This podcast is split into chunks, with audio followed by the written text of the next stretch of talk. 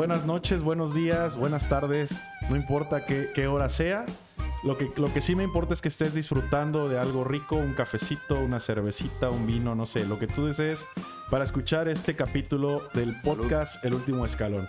Afortunadamente coincidimos con un gran amigo de la infancia. Es un personajazo, no por, quiero decir un personajazo porque ya, ya te- sé que te estás imaginando como de qué, pero no, a ver, quiero aclarar. Es un personajazo por las decisiones que ha tomado en su vida y cómo ha salido avante de cada una de las, ¿cómo, cómo decir? Como pruebas que se ha puesto él mismo.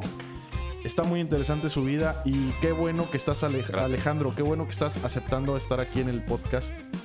Me complace mucho tu presencia, no nada más en el podcast en Acapulco. Disfruto mucho tu amistad desde hace tiempo. Gracias. Tenía 17 años que no nos veíamos, güey. 17 años, ¿eh? 17 años. Pero bueno, bienvenido al último escalón. Gracias, gracias por la invitación, por tu amistad, antes que nada, te la reitero, y por el tiempo que, que le has dedicado a mantener la comunicación, estar lejos y siempre estar ahí en, en contacto y eso se agradece y pues me da mucho gusto estar aquí compartiendo un cafecito. Un y- cafecito, un y cafecito. ser también eh, presente, estar partícipe desde el primer podcast. He estado ahí viéndolo, Escuchando. apoyándolo Sí, sí, claro. desde la concepción. Acuérdate que fue una charla, güey. Fue una, una charla, charla. esto, en arrancar. Mm, Y tú me decías, güey, pues, ¿en qué momento ya te estás tardando? ¿Por Sí, qué no lo has hecho, no? Exactamente, desde Sí, la génesis en, tu ide- en tu cabeza, Así es. la ideación eh, de, de- de este concepto Sí. y cómo lo has llevado a cabo a tener cuántos podcasts. hasta Mira, ahora? este es el capítulo 15.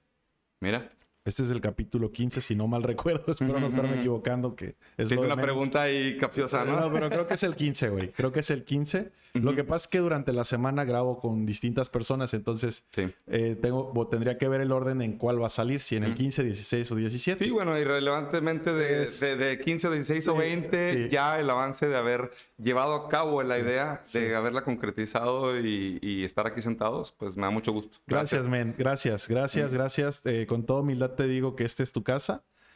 Hoy vamos a hablar del éxito. Pero no dudes que en otra vuelta que vengas de Alemania Sí, o del país en donde estés, casa. gracias, muy amable, pues hablemos de otras cosas, ¿no? con muchísimo gusto. Ya sabes que no tenemos ningún problema en hablar de todo, de, De todo, todo. filosofearle. Sí, Y creo que eso es lo que nos une, la charla, la Sí. comunicación y Ahora el- ya, ¿no? el Porque- ping pong de ideas. sí. Que, mm, bueno, eh, me da mucho gusto estar aquí. Qué bueno, lo reitero. Qué bueno, qué bueno. Yo Gracias lo percibo, lo siento. Y estoy disfrutando mucho desde estar conectando los cables, escuchando Sí, tus ya. chocoaventuras, cabrón. Hasta ya esta charla, que no va a ser diferente a algunas Nuestras. otras que hemos tenido, ¿no? Exactamente. Este, mira, te voy a explicar un poco para la gente que nos está escuchando y el- también la gente que se está eh, pues dando oportunidad de escuchar mm, ahora sí que el programa, ¿verdad? Ya sea en Spotify, en alguna otra plataforma de podcast o en YouTube. Eh, el- el- la estructura de esta primera temporada, Ale, es hablar del éxito. O sea, eh, los invitados que hemos tenido y que estoy seguro has, disfrutado tú también en los capítulos, sí, es, eh, los he invitado a hablar del éxito. He invitado amigos, he invitado personas que a lo mejor no conocía antes del podcast, pero que los he seguido como personas exitosas, ¿no? Entonces, Gracias. espero contribuir. claro, claro espero que poder sí. contribuir de alguna u otra manera algún tipo de anécdota, Claro que experiencia que... De antemano te voy a decir, eh, a primera instancia, yo creo que vas a desfronterizar el programa. No porque tú te lo lleves a Alemania, que ahorita nos platicas dónde Sí, estás y gusto, todo el rollo, pero mm, no, no, no, porque entonces también a mí me estás ayudando a salirme un poquito de la visión local, que en primera instancia yo lo visioné así, en la segunda o tercera temporada en- en- vamos a tener distintos invitados de fuera. Pero yo quería bueno. en esta primera temporada que los paisanos tuviesen esta vitrina, ¿no? Que a lo mejor la han tenido en otro tipo de entrevistas, pero que finalmente esto no es una entrevista, güey. Yo te decía, es que esto es una charla, charla. y platícame por qué te ha ido bien. O sea, Sí. ¿qué has hecho diferente al resto de los pobladores, ¿no? Que, que te ha funcionado. Entonces, Sí, me Alejandro, encanta. esa es la idea central. Yo espero que encuentres en esta charla una oportunidad agradable de platicar y a- incluso recapitular escenarios, ¿no? En los que tuviste que Sí, tomar una decisión u otra. Yo te la primera pregunta, cabrón, y es que estuviste aquí y has disfrutado y, y debes de saber. Y ya sé cuál es, a ver, porque veo el podcast. A ver, hazla tú. El, el bolillo con relleno. Con ¿Con mayonesa o sin mayonesa? Y entonces la respuesta. Y me va a dar mucha pena. Pero ya sabes cuál es también la respuesta. Nos conocemos también. No he probado el bolillo con relleno. Por eso no me creo merecedor de estar Bueno, aquí entonces- sentado, güey. Esperaba que como tú me conoces, güey, que tuvieras aquí un bolillito para desmentir cuál una u otra. Así que no soy ni de un bando ni del otro en cuestión del bolillo con relleno, pero yo creo que me la chingaría con mayonesa. Con mayonesita. Simón, con todo. Ya si no me gusta, Mira. pues ya. Este, Dime tú, ¿cuál te gusta a ti? sin mayonesa. Así de plano. Sí, mira, te voy a Fit. decir. El, el No, no, no, no, no, no, no, no es el tema fit. Pues, yo creo que la gente está viendo que ahorita no tengo nada de fit. Ah, tengo mucho de razón. fat, tengo mucho de fat, pero no de fit, güey. pero ¿sabes qué, güey? Eh, ¿Por sí, qué sin mayonesa? Porque entonces eh, percibes el sabor auténtico del, Del del preparado, güey. Mira, lamento que yo pensé que ya lo habías probado. Lamento no tener la visión de decir este cabrón no lo ha probado y, y vomitarte uno. Pues ¿no? es que consideras de haber vivido, bueno, ya me presentaré, pero de haber vivido cuatro años aquí, al menos haberlo probado. Sí. Pero ya tan hablado, se me hace gracioso que ni siquiera en estos días tampoco. eh, Y es que es una delicia, güey. Es una delicia. Así déjame investigar, déjame investigar. Mañana Antes de irme, salir. antes Ajá. de que me regrese. Sí, ya sé dónde. Ya, ya ni, ni cambiamos de tema. Vamos, ya cambiamos de tema. sí. De padres De mexicanos, padres mexicanos, ambos. Eh, nacido en Ciudad Juárez, Chihuahua. Ambos padres eh, chihuahuenses. Mi papá de Ciudad Juárez, Chihuahua, la frontera mexicana eh, del centro. sí. del estado de Chihuahua, eh, colindando con Texas y con Nuevo México. Sí. Eh, y mi mamá de Chihuahua, originaria de Chihuahua, toda la familia de, de esa ciudad, eh, hospitalaria, humilde, Sí. basquetbolera, Uy, basquetbolera. a muerte y destrucción. y mucha gente gente, trabajadora. Gente trabajadora es lo que podría es decir. mi percepción de Chihuahua. Correcto, en, en todas partes de México se encuentra Gente esa trabajadora. gente trabajadora y esa otra gente también, hay de todo, pero sí muy gente trabajadora, correcto. Como en Guerrero, eso sí diría que es algo similar, Sí. una de las similitudes. Sí. Este, me crié allá, nací en Ciudad Juárez, Chihuahua, eh, en, un, en un momento en el que mis padres estaban viviendo ahí. Sí. Eh, crecí ahí hasta los 11 años. Ok. Ahí, es, ahí fue que conocí el básquetbol. Ok. Y la pasión del básquetbol y la, la garra. Como en pocas ciudades del país. Correcto, ahí eh, tuve la ventaja. mm, Bueno, eh, podemos regresar al tema de básquetbol. Sí, claro, y, y después a donde tú quieras. Que Esto es, una tema- charla. de- ok, eh, pero bueno, siempre conversamos, salimos y regresamos Sí, al, al siempre tema. es lo mismo. Em, te lo cuento porque pues de tanto que hemos hablado, Sí. eh, de esto no hemos platicado no, jamás. Cómo, cómo llegué yo a jugar básquetbol. sí, Mis inicios no fueron aquí en Acapulco, Ok. fueron en Ciudad Juárez. Sí. hijo de un padre aficionado y, y muy envuelto en el básquetbol. Ok. Eh, no profesional, pero sí se lo tomaba muy en serio. De hecho, eh, contemporáneo de Rubio Alcalá. Nuestro Alcalá, entrenador nuestro entrenador. Mira qué tan chiquito es el mundo. Sí. Podemos hablar otra vez eh, más adelante del Sí, tema de qué claro. tan chiquito es el mundo. Claro. Este, mi padre me inculcó el básquetbol. Mi, mi hermano, soy, tengo tres hermanos. Dos hermanos, somos tres. Sí. El mayor, eh, Jorge, 10 años mayor. Ok. Mi hermana Mayoy, 5 años mayor. Yo soy el menor. Ok. Me inculcaron los deportes, Sí. sobre todo el básquetbol fue el cual yo le agarré una afinidad desde el primer momento. Dije, em, esto es un deporte en Me el cual yo me puedo me dedicar todo mi tiempo. Ok. Estuvimos eh, en el motocross. Mi hermano le daba muy, muy duro al motocross, natación. Mi hermano me metió al mundo de los deportes, el Ok, gimnasio, ok. eh, que no se nota, pero le me enseñó los básicos, ¿no? Desde muy chiquito, desde muy Sí. temprana edad. Sí. Eh, y fue en Ciudad Juárez que conocí el básquetbol. Me inicié, tuve poco éxito porque no fue de mucho seguimiento, eh, que le di dos años solamente antes de que me mudara a, a la Ciudad de México. Sí. Mis papás se separaron, mi papá se quedó en Ciudad Juárez y mi madre se fue a buscar trabajo a la Ciudad de México, Ok. a buscar un mejor porvenir, Sí, sí, sí. separada. Y eh, ahí empieza el tema de los cambios Ok. que creo que jamás te había platicado esa no, parte no, del... pero está muy interesante porque es un factor en tu, en tu Claro. formación, en tu presente. Claro, ¿no? La facilidad del cambio sí, y, y el perderle el miedo a otros... Sí, y tu capacidad de adaptabilidad, güey. De ahí bien. Desde muy chiquito, desde los siete años, empecé a, a ver otros, otras ciudades, por Sí, decirlo así. sí. Otros, otras, otras escuelas. eh, para mí el venir a Acapulco ya no era nuevo, venir a una escuela nueva y toda esa onda. Entonces, pues bueno, em, para no hacerte la historia muy larga, eh, Ciudad de México, dos, tres años estuvimos viviendo ahí. Sí. No jugué básquetbol. Ok. Mm, No me, no me sentí muy feliz. Ujú, Me faltaba ese algo. ujú. Eh, llegué a Acapulco y aquí fue que reconecté con, con el básquetbol, contigo, con Rubí Alcalá y una serie de personalidades que seguramente saldrán en la charla. Seguramente. Y fue ahí en el entonces que, que inició la amistad Ujú. entre, entre Ángel y yo, su Sí, que- servidor. Sí, que es una amistad que, digo, a la distancia ha hecho lo suyo, pero no ha mermado en el aprecio y, y en la lealtad, ¿no? Yo Al puedo- contrario, yo Sí. diría que a veces la, la distancia fortalece Sí. el patriotismo mexicano y amistades, las amistades de verdad. Ujú. Y elimina a esas amistades que nunca fueron las buenas, ¿no? Sí, sí. que- Diría yo. No, sí, estás, estás en algo, este, yo creo que es un comentario muy acertado, porque te vuelves también un poco, no egoísta, pero sí selectivo a quién dedicarle tu tiempo. Tu tiempo, que Porque lo limitado. traes contado cuando vienes a- para acá. Correcto. Entonces se vuelve un reto. Sí, es dedicarle ese tiempo de calidad a la De gente que, que tú eliges. Sí. Llega un momento que ya llegas a tope, ¿no? ya sea por familia, por amistades, por trabajo, o una mezcla de todos que dices, bueno, serán a tres o cuatro amigos a los que les voy a dedicar esta, esta, esta relación de calidad y, y darle seguimiento. Sí. Tú eres uno de ellos. Gracias y, Y- valoro mucho tu amistad. Hasta el punto de hoy ha sido una, una suma de experiencias, aventuras positivas que pasaríamos horas, ¿no? Haciendo un podcast. Así que, pues bueno, yo me voy a dejar guiar por, por lo- el tema relevante. Sí. Pero si pudiéramos grabar todas estas cosas que hemos platicado en, en tres, cuatro días que nos hemos No. estado viendo en mis dos semanas Sí. de mi estancia de Acapulco, podríamos hacer un podcast de, de días, ¿eh? Sí, seguro. Pero, pero mira, este, hay que confiar como lo hemos hecho.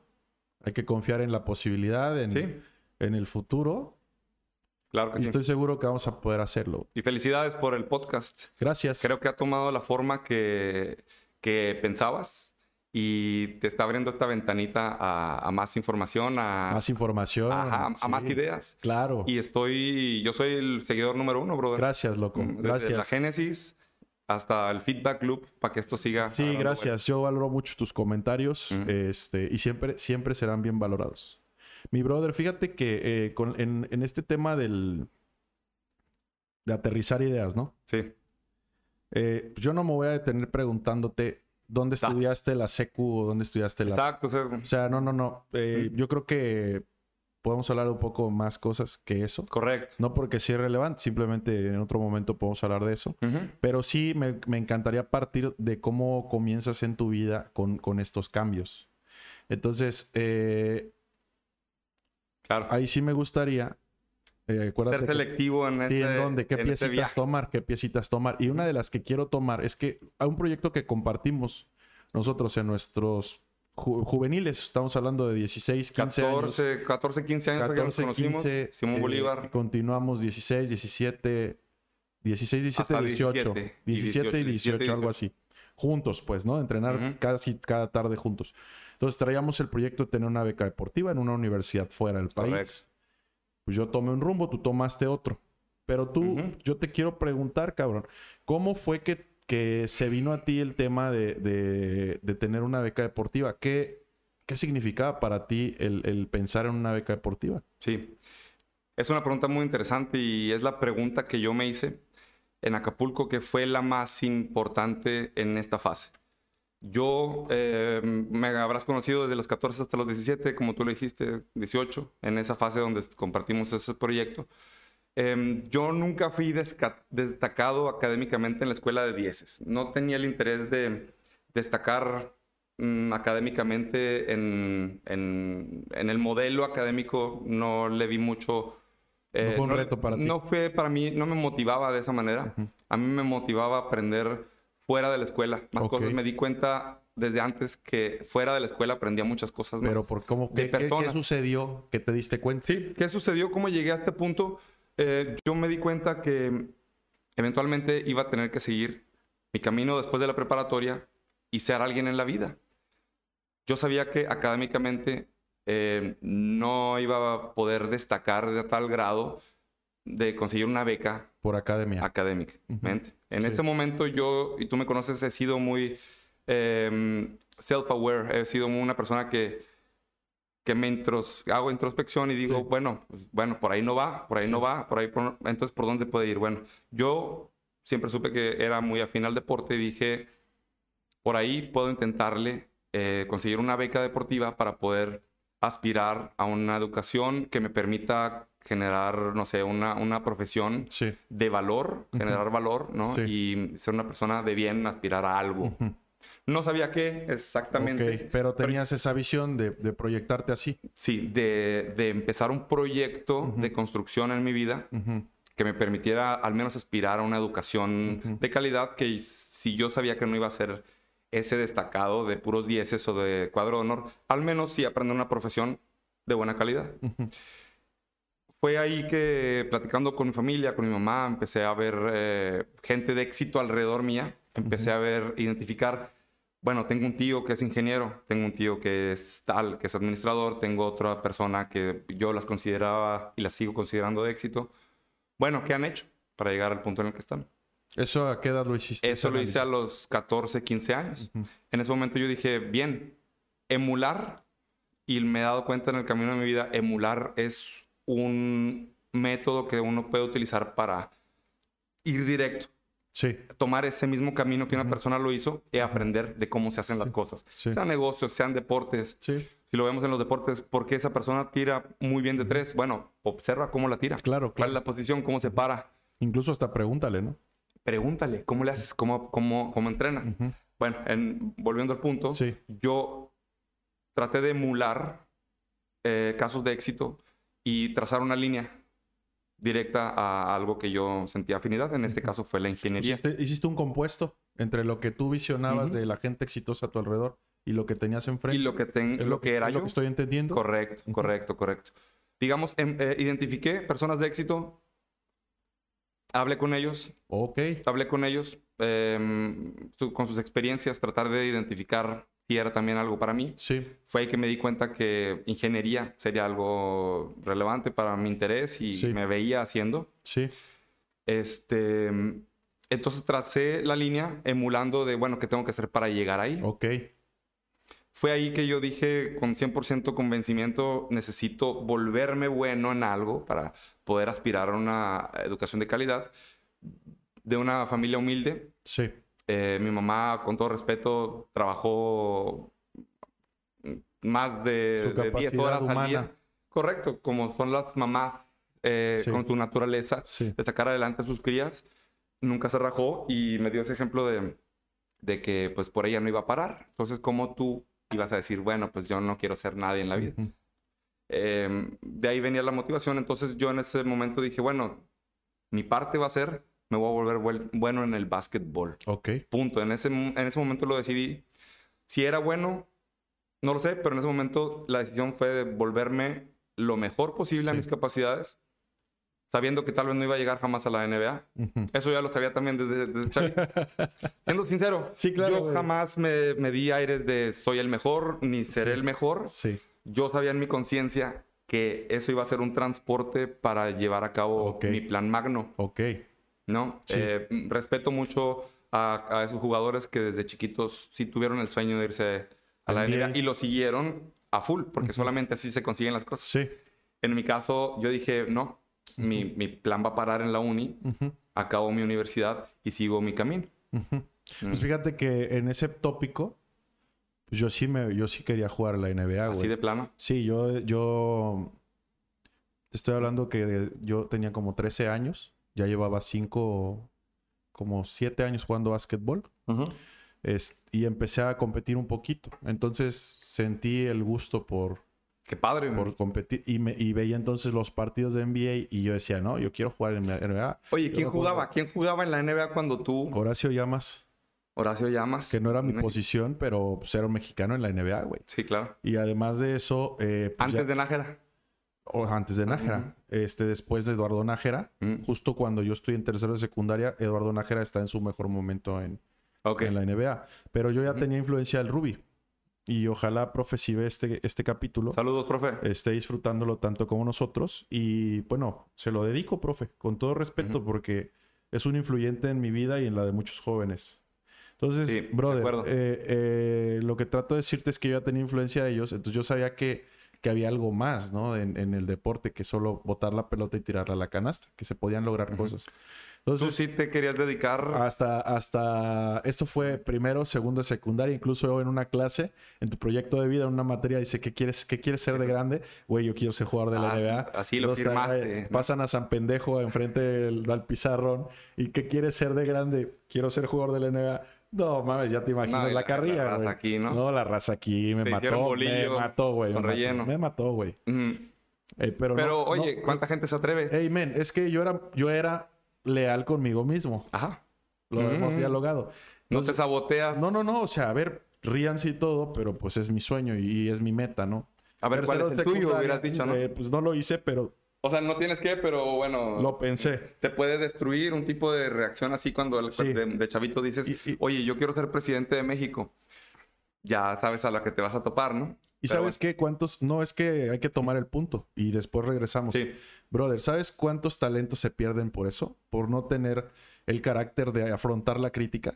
Yo creo que, mm, no, no sé el número, pero diría 90% Ah, o sea, de el- chiquitos desde un comentario de los mismos papás, del hermano, del, de, de los vecinos, sin ir más allá. Ujú. Porque ya si llegas también a un equipo, también los del equipo o, o algún coach te puede decir, no la armas, güey, no eres bueno para esto. Sí. ¿Y cuántos jugadores de la NBA han llegado y les han dicho de todo? Michael Jordan. Sí. Sabemos que Michael lo Jordan... batearon. Sí, correcto. Entonces yo cuando me entero de todo esto, eh, pues me, me, me empodero. O sea, temas Jordan, tem- otros temas similares donde les habían dicho que no y que finalmente llego a tercero de secundaria y digo, no, güey, no me va a dar. No me va a dar porque yo no era tan alto, para empezar, no era muy fuerte.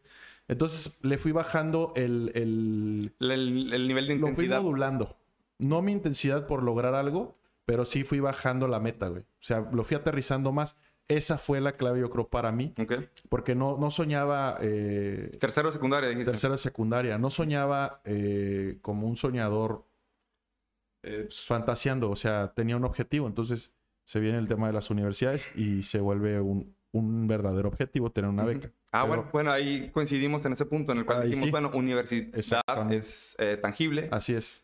alcanzable y vámonos por él. Justamente así es eh, que yo decidí ir por esa. Hablé con Ruby Alcalá, Sí. una persona, una personalidad eh, que yo la veo como una paternidad, Sí, una claro. segunda paternidad, una persona que, que guía a las personas, a los jóvenes especialmente.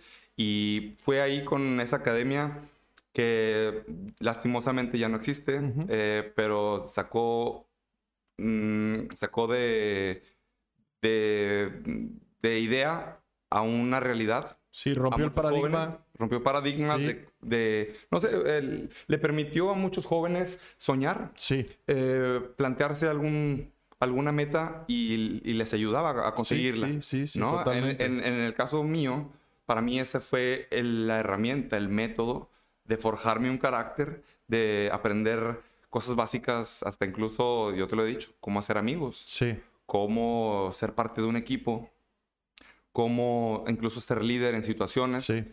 Una persona como Rubio Alcalá mm, no tenía pelos en, en la lengua y te decía cosas directo y, Sí. y te hablaba como si fuera tu papá. Sí, sí, totalmente. y aprendías cosas que en la casa a veces no aprendías. Sí. En mi caso, y qué bueno que, que, bueno, se publicará y que Ruby en un momento lo escuche, pero yo aprendí cosas de Ruby Alcalá que en mi casa no las aprendí. Ujú. ¿no? Eh, de hecho, Rubí Alcalá eh, se acordará de mí algún momento que yo hice un berrinche, así vilmente un berrinche por alguna cosa que no me gustó y solté la pelota, hice cagadero y Rubí me corrió de la academia, no sé si te... Sí, te me acuerdo de la escena. Me corrió de la, la escenita, ¿no?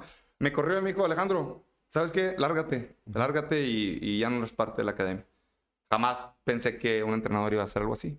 Bueno, pues fueron leccioncitas, güey, que las fui agarrando y fui forjando un carácter diferente, sociable, Sí. eh, en pro de un equipo, etcétera, etcétera. Entonces, bueno, para no hacerte la historia larga, al final eh, estuve en un proyecto común contigo, contemporáneo, de aspirar a una beca universitaria, aspirar a vivir en una ciudad más grande, Sí. eh, aprender la profesión que yo deseaba por medio del básquetbol. Algo que me, me- me apasionaba. Entonces Sí. era un popurrí de, de cosas eh, interesantes para mí. Sí, porque marcaron para mí el tema de esa decisión que tomamos de aspirar a un- una beca deportiva, Sí, independientemente de los múltiples resultados, porque nuestra generación prácticamente todos los que quisimos beca nos fuimos, sí, ¿eh? eh, tuvimos diferentes desenlaces, ¿no? Pero Correcto. dime hoy en día, uno, que no esté eh, haciendo algo positivo de su vida. Todos están Todos están haciendo... en la jugada, güey. Cada eh, quien a su, a su escala, cada Sí. quien en su, en su canal, cada quien en su mundo. Todos están haciendo una versión al menos similar a la como se la imaginaban. Sí, sí, sí, sí. Creo, Totalmente. o mejor. O mejor. O mejor. O mejor. Este, y hablaremos de, de eso. ¿no? Sí, Yo puedo claro. hablar al menos de mi caso. Sí, y Eh, por eso estamos invitar- aquí. Por eso estamos aquí. Tendrás que invitar a, a- a aquellos Al y que resto, te platiquen sí. cómo, cómo fue entonces que se les dio. En mi caso, yo puedo decirte que ese plan me catapultó ahora Ujú. a Alemania, por ejemplo, Sí. al final. Que fue la vertiente, ¿no? De, haber- de no haber hecho eso. Ujú. Em, no creo que me hubiera muerto de hambre o lo que sea, pero no, no jamás hubiera llegado para allá. Ujú. Em, ¿Te puedo decir por qué? Claro, pues, pues estoy Te puedo decir que por me qué. digas por Ajá, exacto.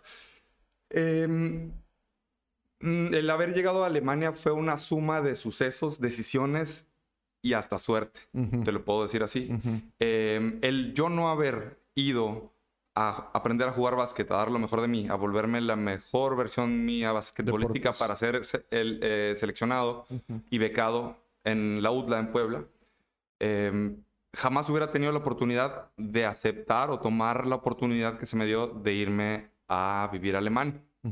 Antes, antes de Alemania estuviste en... en Puebla. eh, ok. En- Después, mm, sí. Nos saltamos un país, Suiza. Suiza. Suiza. Suiza. Suiza fue el primer país en el cual yo llegué a Europa. Eh, cuando yo estuve trabajando para, para ganarme la beca, Sí. Mi mamá se enamoró de un alemán. Ok. Conoció su segundo marido. Sí. Eh, se enamoraron, se romancearon y se fueron a vivir a Europa. Yo Ok. seguí con mi plan. Me gané la beca, me fui a, a la UDLA. Sí. Eh, fue una experiencia fantástica. Pero yo de ahí empecé a pensar en, en otra vertiente de mi posible futuro. Te ¿no? puedo hacer Empecé- una pregunta Claro, de... claro, claro, claro. ¿Qué, claro. qué te, qué te hacía visionar algo más si durante cinco o seis años de tu vida estuviste trabajando para lograr esa beca deportiva? La lograste, ya estabas dentro del proyecto representativo de la UDLA, Sí. que además es una universidad de las Los mejores del país. Los aztecas. Y entonces dices, ya estoy aquí, pero, ¿qué, Pero, ¿por qué sí. te replanteaste el- este asunto? Sí, es algo muy interesante. Eh, desde el primer momento en el que yo me enteré que mi mamá sí estaba enamorada de, de Thomas, eh, la mente empieza a trabajar un poquito. Ok. eh, La mente empieza a trabajar y, y pensar en, en situaciones. Tal vez yo lo traigo desde siempre en... Eh, soy una persona que no tiene ego. Yo a veces lo digo, no tengo ego como las nubes. Ok. Puedo destruir todo lo que soy si encuentro algo mejor en ese momento. Ok, ok. Qué interesante, güey. ¿Mm? Sin ego como las Eh, nubes. Sin ego como... la- Queda inmortalizada frase de Alejandro en este programa. Buena frase. Así me podría eh, definir. Ok. Eh, en cualquier fase de mi vida se me han planteado opciones, Ok. situaciones en las cuales Sí. yo siempre, sin orgullo, Sí. me pregunto, ¿es esto mejor de lo que tengo? Sí. Y sin orgullo, el tener un orgullo muy bajo me ha ayudado a cambiar de destino ujú. y llegar a hilar situaciones que me ha llevado hasta el punto en el que estoy ahora. Ujú. Por ejemplo, a responder tu pregunta. Sí, no, está perfecto. Y te agradezco. Tú has tomado riesgos. Has tomado Muchos. muchos, riesgos. Muchos sí no es- toda la gente está dispuesta a tomar riesgos. Hay incluso quien ve como un error tomar riesgos. Hay quien ve como lo mejor. No risk, no fun. Sí, sí, sí. Finalmente, yo, yo comparto, ¿no? Pero, pero no al 100%. O sea, Correcto. Hablando del tema de riesgos, que es algo que hago ahora ya profesionalmente, mira cómo se dan las cosas. Sí. Es una de mis especialidades. pero no es casualidad. Mm, O sea, no, no es casualidad. Yo creo que lo has Lo hecho, lo has tomado, lo has tomado, lo has tomado, que tú ves una oportunidad. Ese riesgo, ese riesgo yo lo puedo tomar. O sea, Correcto. en el trabajo ya. O sea, fíjate cómo estás traspolando tu experiencia de vida eh, lo estás expresando en tu vida laboral. Así ¿no? es. Y finalmente creo que eso lo logra una persona leal consigo misma. Ujú. Y, y porque yo creo que ese es el fundamento base para poder eh, tomar una decisión de vida, ¿no? Decir, ¿quién soy? Primer- me- primeramente, ¿quién soy? Ujú. y a dónde quiero ir. Si no tienes claro quién eres, qué te gusta, qué no te gusta y qué te gustaría hacer, no puedes tampoco tratar de, de saber para dónde vas, Sí, sí, ¿no? O sea, lo es lo primordial. Sí, sí. Y hablando de riesgos, em, consolidando ya muchos años de muchos cambios y de tomar riesgos, Sí. em, te vuelve parte de tu vida. El buscar el riesgo, el riesgo calculado, el, El riesgo riesgo, calculado. Que es el- muy de ingenieros eso. ¿verdad? Sí. El riesgo Mi calculado, hermano habla de lo mismo, es ingeniero también. industrial. Ingeniero industrial. Industrial. Bueno, el- en, en hablando, hablando de negocios, y no venimos a hablar de negocios, también eh, he aprendido que, eh, el- como en las inversiones, sin riesgo no puedes esperar ganancia tampoco de retribución. Sí, claro. Y hablando de decisiones de vida, eh, el riesgo como- me gusta. Sí. Y ya lo huelo como un tiburón. y cuando huelo un poquito de riesgo ya empiezo a ver, ah, pero ¿qué trae? ¿Qué trae de Sí, riesgo y oportunidad? Siempre están como en una balanza. ¿no? Sí, sí, sí. Si el riesgo es muy grande, y la oportunidad es muy corta, bueno, siguiente oportunidad, vámonos. sí. Sigues, sigues nadando. sí, sí. Y de repente llega una buena, Sí. Que la palanca está muy chiquita en el riesgo, pero la oportunidad es muy grande. Así te contesto la, la, No, la- la pregunta sin querer, queriendo. No, está perfecto, porque esto hasta me va a quedar como un clip para compartirlo. Esto que acabas de decir está, está genial. Como una, como una palanca, ¿no? Sí, que el riesgo sí, es sí. muy chiquito y la oportunidad es muy grande. Ujú. Es cuestión de probabilidades de que las Ujú. cosas van a salir bien. Sí, sí. Y así la vi yo sin explicarlo, así como te lo estoy diciendo en palabras, desde chiquito y dije en ese momento, ah, ok, hay riesgo, pero también hay mucha oportunidad. Sí.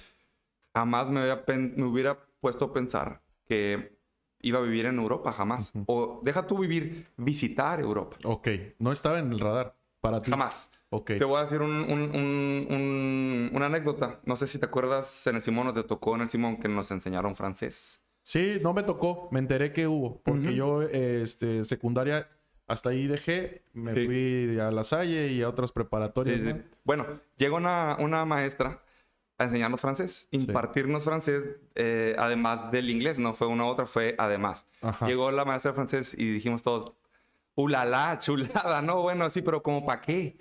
Muchos de nosotros pensamos como para qué aprender francés, ¿no? Con el inglés si apenas lo utilizamos.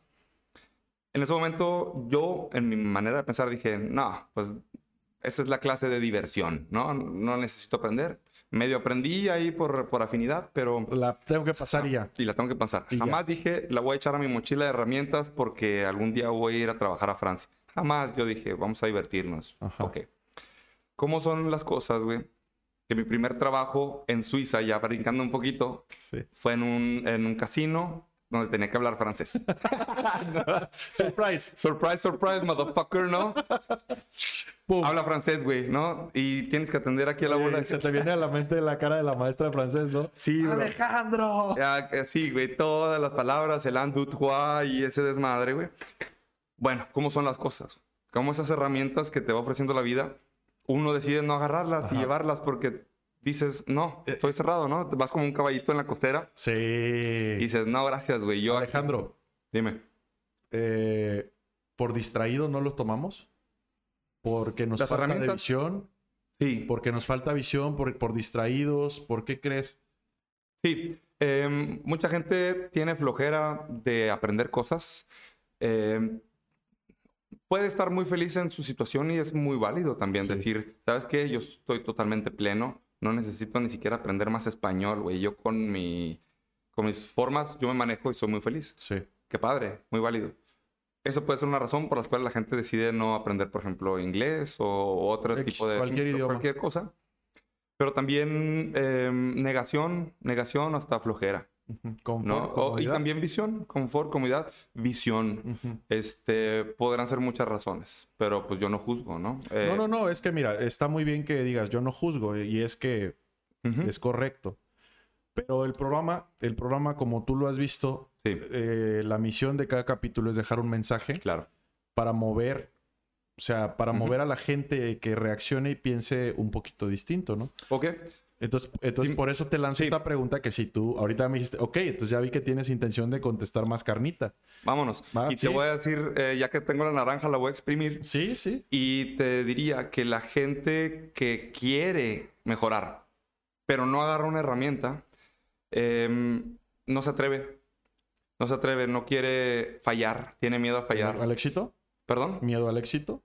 Podrá ser. Eh, miedo al éxito, miedo más al fracaso. Y he escuchado, no voy a decir nombres jamás, eh, he escuchado el, mucho el, de otras personas el qué dirán.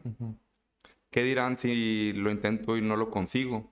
¿Qué dirán en mi pueblo si regreso y no la hice? Sí. ¿Cómo me veré, cómo me escucharé al tratar de hablar francés y que no se escuche como francés? Sí, sí, sí. No manches, yo jamás fui así. Y eh, se han reído de mí toda mi vida, ¿no?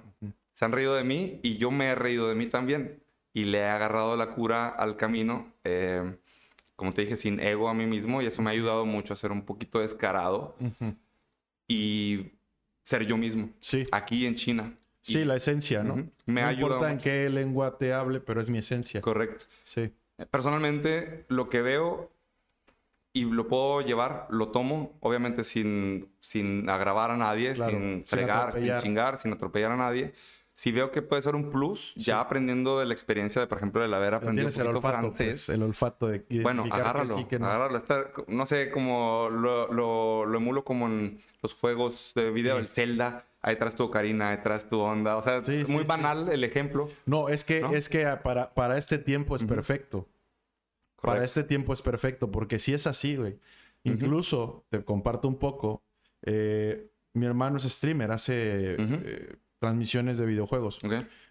Un tema que estamos preparando es hablar de cómo la vida es muy similar a un videojuego de ese tipo, güey. Donde tú vas por el camino conociendo personas que te enseñan habilidades, vas recuperando herramientas. Exactamente. Y que para el nivel final pues de repente las vas a utilizar, güey. Y es que, es que no, o sea, tú dices muy banal.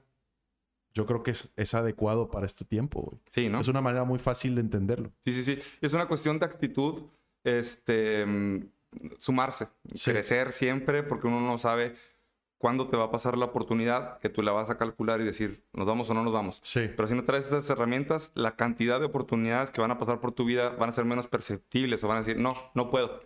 Correcto. ¿Sabes qué traigo? Hoy precisamente, hoy compartí un mensaje de WhatsApp con alguien y me, eh, me dio a entender que no hay oportunidades, güey, en la vida, ¿no? Entonces, eh, yo creo que las oportunidades están, pero la visión que uno va construyendo a lo largo de la vida, yo creo que es el parámetro, el parteaguas para identificarlas Correcto. A identificar las diferentes opciones que tienes, porque no es una oportunidad, güey. De repente son 200 arriba de ti, pero como no has subido ese nivel, eh, estás nublado con, tu área de confort, ¿por qué no decirlo así? No has desarrollado incluso a veces esa ambición, que no, no siempre es, ah, la ambición no siempre es mala. Correcto. Entonces... Sí, sí, sí, sé lo que dices. Creo que tendríamos que salirnos un poquito del área de confort antes de decir, no hay oportunidades aquí. ¿No? Y entonces, digo, para que veas que es un tópico que quiero tratar adelantito, tú que vienes de Europa, llegas a, un, a, una, aunque no nos guste aceptarlo, Acapulco es un pueblo grande, güey, es un puerto hermoso. Hermosísimo. Hermosísimo. Enamorado de Acapulco, y lo sabes. Yo lo sé, y, por eso lo planteo. Y dices, oye, güey, aquí puede hacer esto oye, cabrón, aquí por qué no hay esto. No nos la pasamos platicando de ideas. Y, bueno, este, no quiero sonar arrogante con esto, como diciendo que es un cagadero y que nada se está haciendo bien, porque hay gente que está emprendiendo con buena voluntad. Pero sí creo, sí creo que la ceguera de taller que tenemos los locales, de repente no nos ha permitido visionar algo más allá. Y que serían proyectos exitosos, güey. Incluso soluciones para problemas públicos, sociales, cabrón para que lo tomemos más adelante, pero retomamos entonces. Y podemos, podemos seguirle ahí. Eh, algo que te podría poner en la mesa tu comentario es la falta de colectivismo en este país. Soy mexicano, crecí aquí, pero lo que sí puedo identificar eh, en contraste con países organizados como los de Europa es que el colectivismo aquí no existe. Aquí existe el individualismo al 100 y a ver cómo yo me voy a enriquecer, cómo voy a yo beneficiarme sin pensar en cómo nos vamos a beneficiar todos los que estemos involucrados. Entonces, eh, así hace que muchos planes no se lleven a cabo porque todo el mundo quiere comerse el pescado. Sí, aquí sabes que Ale. A mi perspectiva. Es que no es errónea, yo comparto contigo. Y te agradezco que tengas el valor de decirlo, porque dicen que de afuera se ven mejor los toros. Puedo estar mal, es lo que pienso. Y eso es lo es que... mira, Alejandro, a oídos de quién estás bien, a oídos de quién estás mal. Así Siempre es la vas vida. a polarizar. Así es la vida. O sea, no se trata de un partido político Correcto, o no, no, se no. trata de una religión. Sí, sí, sí, sin A miedo ver, a polarizar. ¿qué es, qué es lo que estamos viendo? ¿Qué está sucediendo? Hay que ser responsable en la opinión, nada más. Lo está Así es, haciendo. Así es. Te agradezco. Entonces, a lo que quiero llegar es que eh, de repente veo que hay aquí el conflicto, ¿no? De que yo tengo esta idea, ¿no? Ya la empezó a hacer aquel o aquella. Y yo no me atreví. Empiezas. Entonces, en lugar de impulsar, de incentivar, de incluso apoyar, empiezas a sabotear, ¿no? Correcto. Eh, y sabes qué, creo que es, es, es en parte eh, una situación de historicidad, o sea, cómo se, nuestra civilización, cómo ha crecido, eh, las personas que han tomado decisiones, cómo han llegado al poder. O sea, Hablando de los presidentes de México, ¿no? ¿Cómo llegabas Y- a ser presidente de más- México? Matas al presidente y te vuelves presidente. brother, no nada más de los presidentes, Por decir una esto. por decir una historia, pero hablemos de antes de la constitución, o sea, históricamente hemos tenido problemas de ese tipo muchas Sí, veces. Feudal, Feudal, el, el terrateniente y el, Sí. el trabajador, Sí. Eh, los europeos Ujú. y, y Ujú. los mexicanos, y Sí. etcétera. Eso se ha pasado en Sí. generaciones. Sí, entonces es una bola de nieve, que, pero aquí es donde yo ah, quiero ponerlo en la mesa. Ujú. Las generaciones siguen avanzando, siguen avanzando en edad, siguen avanzando en preparación, siguen avanzando, avanzando en la... Estamos en una era en la que la información está a un clic. Claro.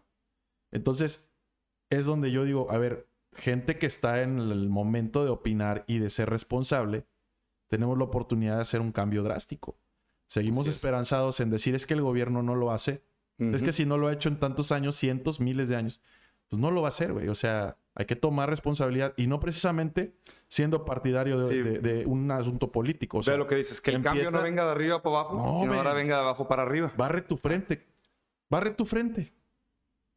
Sí. Barre tu frente, simplemente. Utiliza la información. Utiliza la información, cultívate. No necesitas ir a una universidad privada para, para estudiar. Ahorita está el YouTube University. Y, y, ¿No? brother, hay mucha gente exitosa hoy en día que por X o Y razón dejó de estudiar una universidad.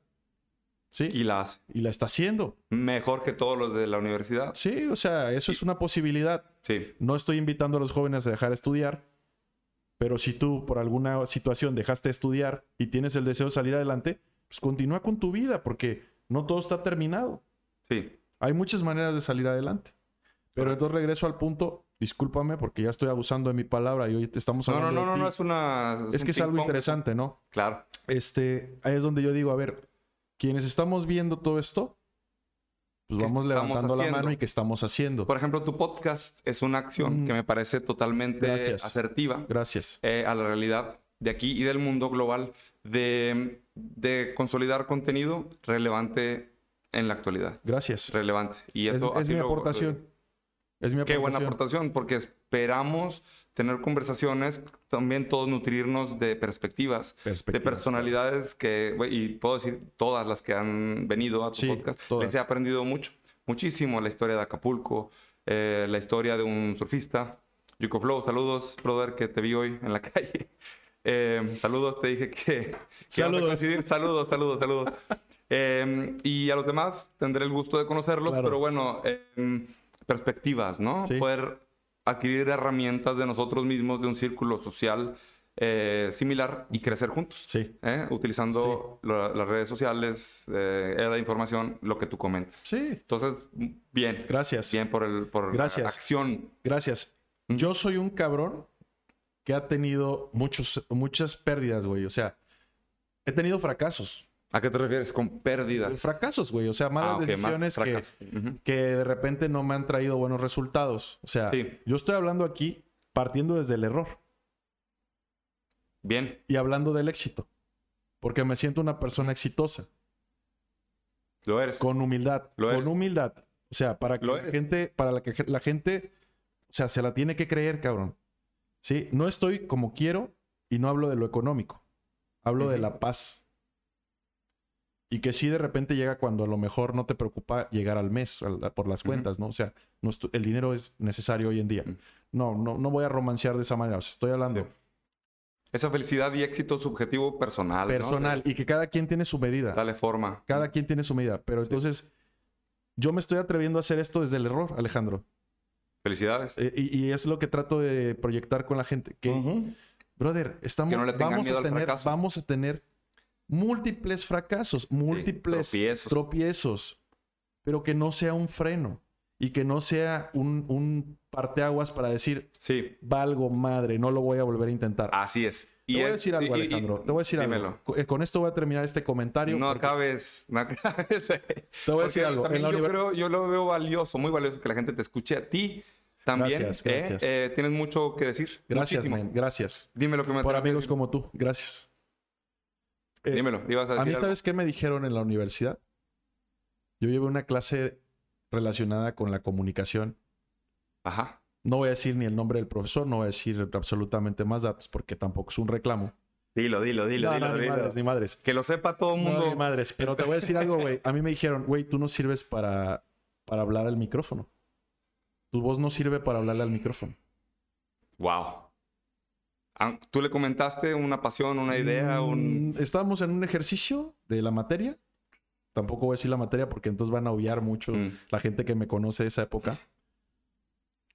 Estábamos en, en un trabajo, entonces pues no tomaba iniciativa alguien para meterse a la cabina y grabar. Sí. Y pues tú sabes que... Pues acá yo- Don, don García. Sí, o sea, yo digo, pues yo voy, si nadie quiere yo voy, ¿no? De por sí estaba esperando que se echaran para atrás. Como en muchas cosas, güey, ¿no? Lo previste, ¿no? Ya. Sí, güey. Entonces Vámonos. dije, pues yo voy. Entonces me meto y, y creo que llevaba un minuto y se prende el foquito del el rojo, Ajá. o sea, off. De ya cállate. Ajá. Y me volteé a ver y me hace así. Entonces me salgo. Dice, no, güey, hay que hacer un cambio. Tu voz no sirve para el micrófono. Oye, ¿y, y tú piensas ahí que el maestro te quiso... No lo sé. ¿Te quiso enseñar algo No sé, a su manera? no sé. No sé. Pero no Bueno. me detuvo, güey. O sea, el punto A al que ti. quiero llegar. A ti, ¿eh? Sí, a mí, porque hay mucha gente que a lo mejor pudo haber hecho un programa, pudo haber tenido éxito. Y dijo, "Esto no por es lo cosas mío". como eso, declinó. Yo no tenía en la mente ni en el radar hacer esto, güey. Y mira dónde estás, mira Estamos- lo que tienes. Mi, mi programa es muy pequeño, Alejandro. Mi programa es muy pequeño. Mi iniciativa es todavía muy pequeña. Todavía. Yo lo veo muy todavía, pequeña. ¿no? Yo veo que estás eh, ofreciendo mucho valor. Gracias. Y eso es, eh, a lo que he visto y aprendido, es ser el parteaguas de un negocio exitoso. Gracias. Generar valor por algo de retribución. Si Gracias. no generas valor a la comunidad, nada puede crecer orgánicamente. Gracias. Y tú lo estás dando en demasía, Gracias, estás consolidando personalidad, estás consolidando, generando información.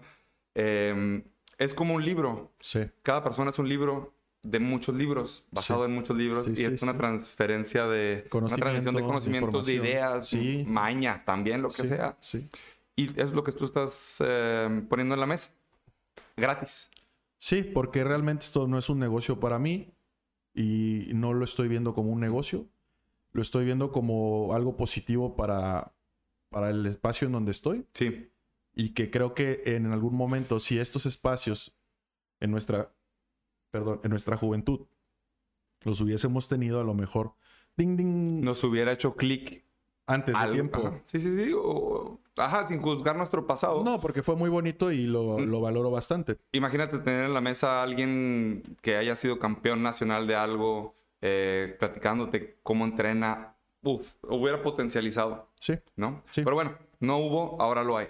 Ahora, y, es- eh, y ha- y hay otros más, ¿no? no, eh, hablando de tu podcast, ¿no? Ok. Hablando de podcast, ahora lo hay y las nuevas generaciones, eh, los invito a que realmente diseminen este tipo de, de, de- de contenido, que lo lean, que lo, ve- que lo escuchen, perdón, y, y que llegue a la gente, porque espero que sí abra un poquito el esquema y que genere nuevas ideas, nuevas semillitas. Una transferencia de información. Es correcto, Exacto. es la intención. Y bueno, volviendo al tema de, del micrófono, mira, eh, ¿dónde estás ahorita con tu, con tu podcast? Y, y créeme que yo, este, pues sí, yo creo que hay mejores voces, pero es irrelevante. Claro, Es irrelevante claro para sí. mí. Es irrelevante. Eh, mi misión es un poco más grande que pensar en que si mi voz Sí. llega a ser suficiente o no. Pasarla bien y tratar de contribuir. Como ahorita.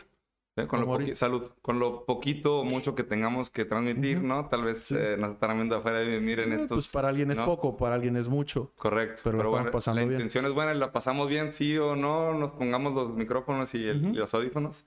Eh, la charla sigue Sí. y seguirá, gente. eh, nos quitaremos esto y seguiremos cotorreando como siempre lo hemos hecho. Sí. Esto no es para nada fake y así hablamos.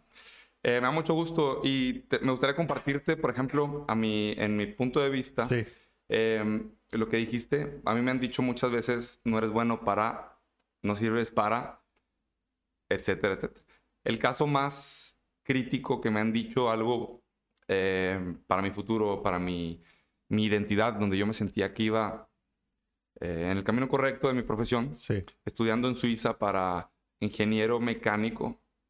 Fue un mega reto llegar al punto en el que había llegado en ese punto, sacrificar demasiado, demasiadas cosas, ¿no? Tiempo, dinero, familia, amigos, eh, relaciones, mucho. Llegar ahí, em, en una materia específica, em, un maestro, para no hacerte la historia muy, muy larga, me dijo en un examen en el cual no había salido muy bien, él me quiso reprobar. Mm, Siempre soy una persona que toma responsabilidad de todo lo que pasa en mi entorno, en donde yo tengo algo que ver. Em, si repruebo, reprobé yo. No le caí mal al maestro, ¿no? O sea, yo soy una persona que digo, tengo que estudiar más. Yo tengo que mejorar y no trato de echárselas a nadie. En este caso particular, em, había pasado el examen. Se vio en el examen que había pasado, pero él lo canceló, puso una calificación más baja a tal grado que me hizo no pasar. Ok. Yo lo confronté y le dije, oye, maestro, oiga, maestro, mire el examen, yo no veo por qué yo deba reprobar si mi calificación es esto o más, porque pues, no Aquí entiendo. está el, Lo, lo respuestas, ¿no? confronté, lo confronté. Sí. Estás en tu derecho, además, como estudiante. Correcto, Ujú. correcto. Con respeto, Poner a- como lo haces. Ujú. Em, me dijo, nos vemos mañana en mi oficina. Voy a echarle un ojo al examen y vemos. Ujú. Al día siguiente voy y me entrega el examen y me dice, pues panzaste, casi casi, no te sacaste la calificación que, que al principio yo pensé que te sacaste, pero panzaste y ya deja de, deja de chingar casi casi. Y yo veo, digo, no puede ser, ¿no? O sea, tampoco estoy para eso. Le dije, ¿sabes qué? Yo me merezco mi, mi, mi dos. Porque ya te- explica el, el esquema, ¿no? El Porque- esquema ya la, la mejor nota es uno y Ujú. seis es reprobado. Digamos que yo necesitaba un 4 para pasar y me pasó de, de 3 a, a 4.5, no pasé y eso me pareció mal. Yo le dije, ¿qué pasó aquí? Y al final me, me hizo que pensara y yo le dije, no, esto no es justo porque mi calificación es más alta. Eh, no obstante, o sea, no me quedé así en el... Sí, sí, sí. Y me dijo, es que mira, te voy a decir algo, Alejandro. Realmente yo no sé cómo una persona como tú puede aspirar a ser ingeniero en este país. Es, una, es un comentario que no entra y sale, ¿no? Entra, no, no. retumba, Sí, sí, sí, sí. viene para acá Sí. y dice, te, te cuestiona todo lo que eres, todo lo que has hecho y te puede destruir, te, Sí. puede, te puede desintegrar Sí, y, sí, y sí. bajar a tal grado anímicamente que abortes la misión. Sí, sí, sí, claro, güey. Y em, te puede pasar aquí, allá o en cualquier eh, negocio, eh, idea que traigas. Lloré, güey. Sí, lloré claro. muy duro, lloré muy duro, no enfrente de él, pero yo le dije, ok, en ese momento lo tomé como un reto y le dije, bueno, vamos a ver, Ujú. vamos a ver. Ya no le discutí más, salí, lloré abajo de un árbol Ujú. en Suiza, viviendo solo, sin mamá, sin papá, sin amigos reales, porque pues iba de pasada. Sí. Y digamos que lo saqué, ¿no? Acabé la carrera, Sí. Le mandé un correo al final diciéndole al maestro, muchas gracias por la motivación, aquí le mando mi diploma. Que tu título. Y lo, y lo dejé, ¿no? Gracias por la motivación. Mi Carpetazo, título, carpetazo. carpetazo, eh, cachetada de guante blanco, Sí, como sí, dirán sí, por ahí. Sí, sí. Sin embargo, pude haber abortado la misión. Sí. Pude haber dicho, desisto, Sí. Si algún guía educativo me dijo, no sé por qué, no sé cómo una persona como tú pueda hacer eso o esté aspirando, Sí. Muchos desistirían, me imagino. Sí, en sí. mi caso, yo dije, yo no voy para atrás. Oye, y con las condiciones en contra, porque estando solo, sin, sin seres que te levanten el ánimo, porque siempre es necesario la palmadita, el aprecio de... Digo, es necesario, yo lo he vivido. Sí. Y siempre es bueno. Entonces, Imagínate, sí, sí me imagino. eh, eh, o sea, eh, cualquier tipo de situación adversa fuera de tu casita, de, de tus amigos, se multiplica. Sí se agudiza. Sin embargo, pues bueno, eso yo lo tomé como algo adverso, eh, algo muy adverso que traté de que no se quedara ahí por orgullo, por lo que sea. Sí. Y lo culminé con todo el trabajo del mundo, obviamente. Pero ahora soy el ingeniero que se especializa en ese tipo de, de- de cosas, ¿no? Ok. Mira, volviendo al tema tuyo del, del podcast. Sí. Ahora yo me dedico a riesgos, me dedico a calcular estructuras, hacer máquinas, tercera dimensión, toda esa cosa que el maestro me dijo, yo no sé cómo tú puedas hacer algo así. Qué ironía.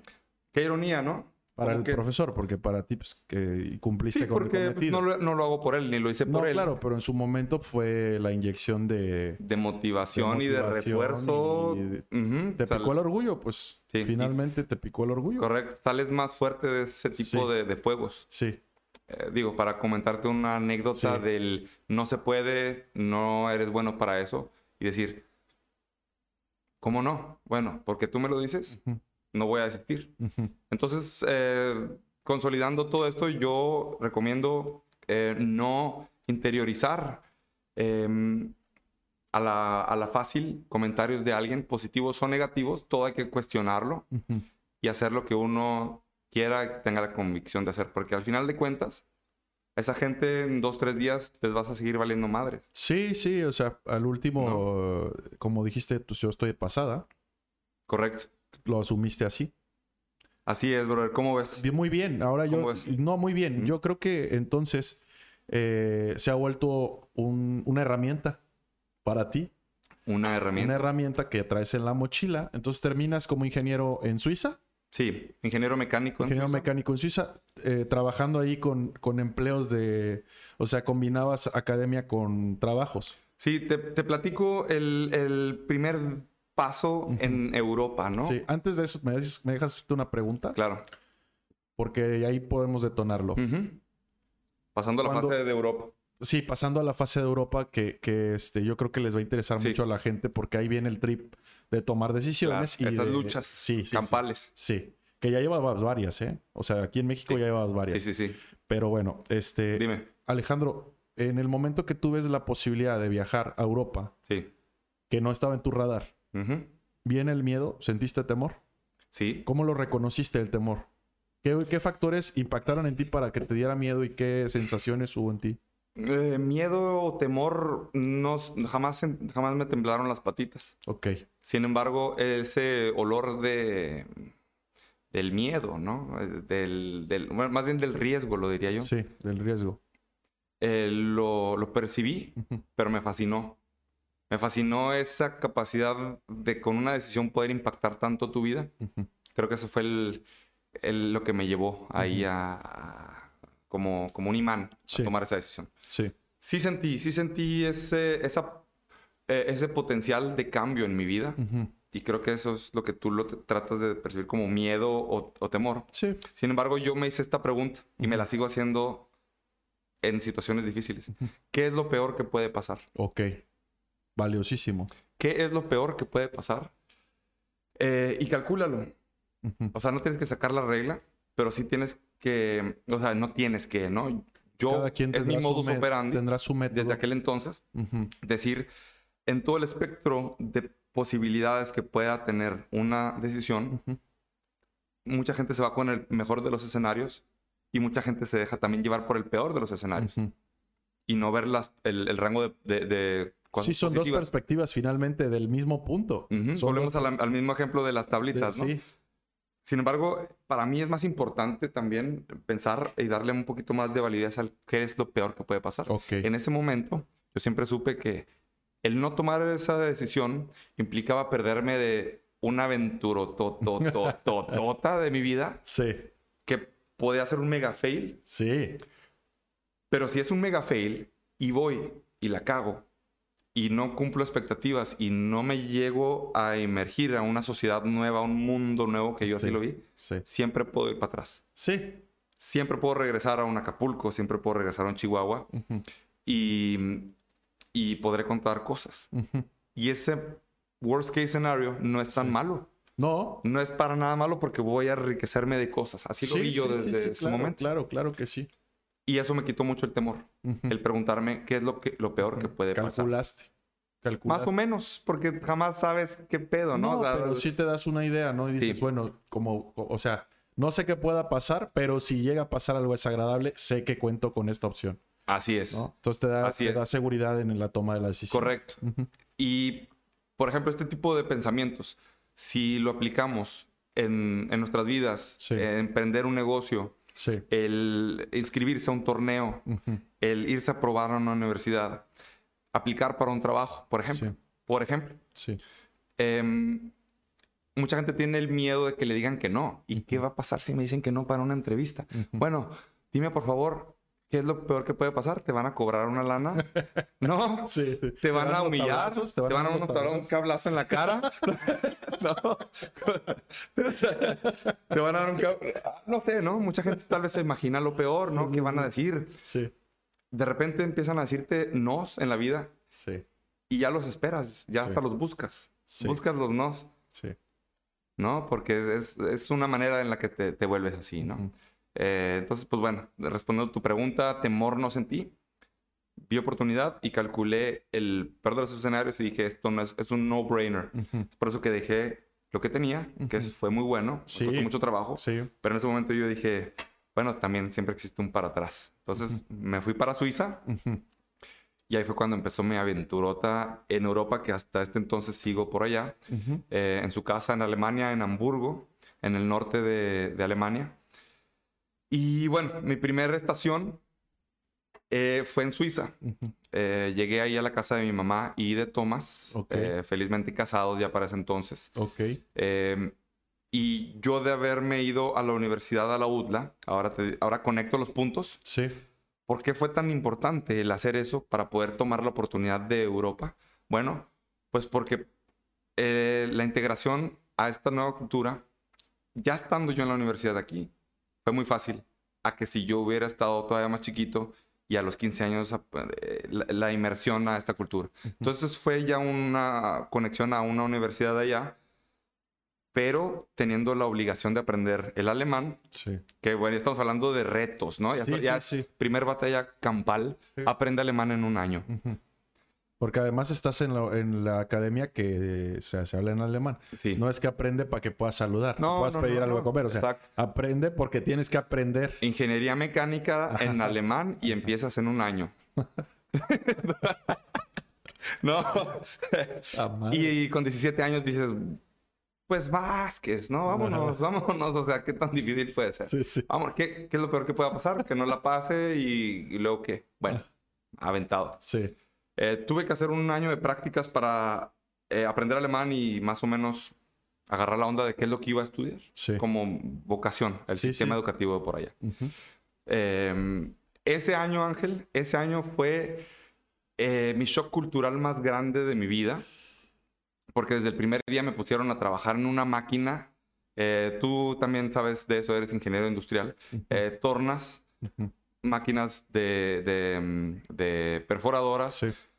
Todo tipo de maquinarias que jamás había visto, pero ahora tenía que aprender a usarlas en alemán, Ujú. con personas alemanas y, y todo ese show. Toda la operación. Primer día, yo, 7 de la mañana, con mi diccionario, chiquito, de un mini diccionario español-alemán, y me presenté a trabajar.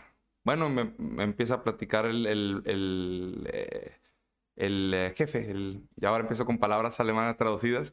El, eh, el jefe de turno me dice, bueno, guten Tag.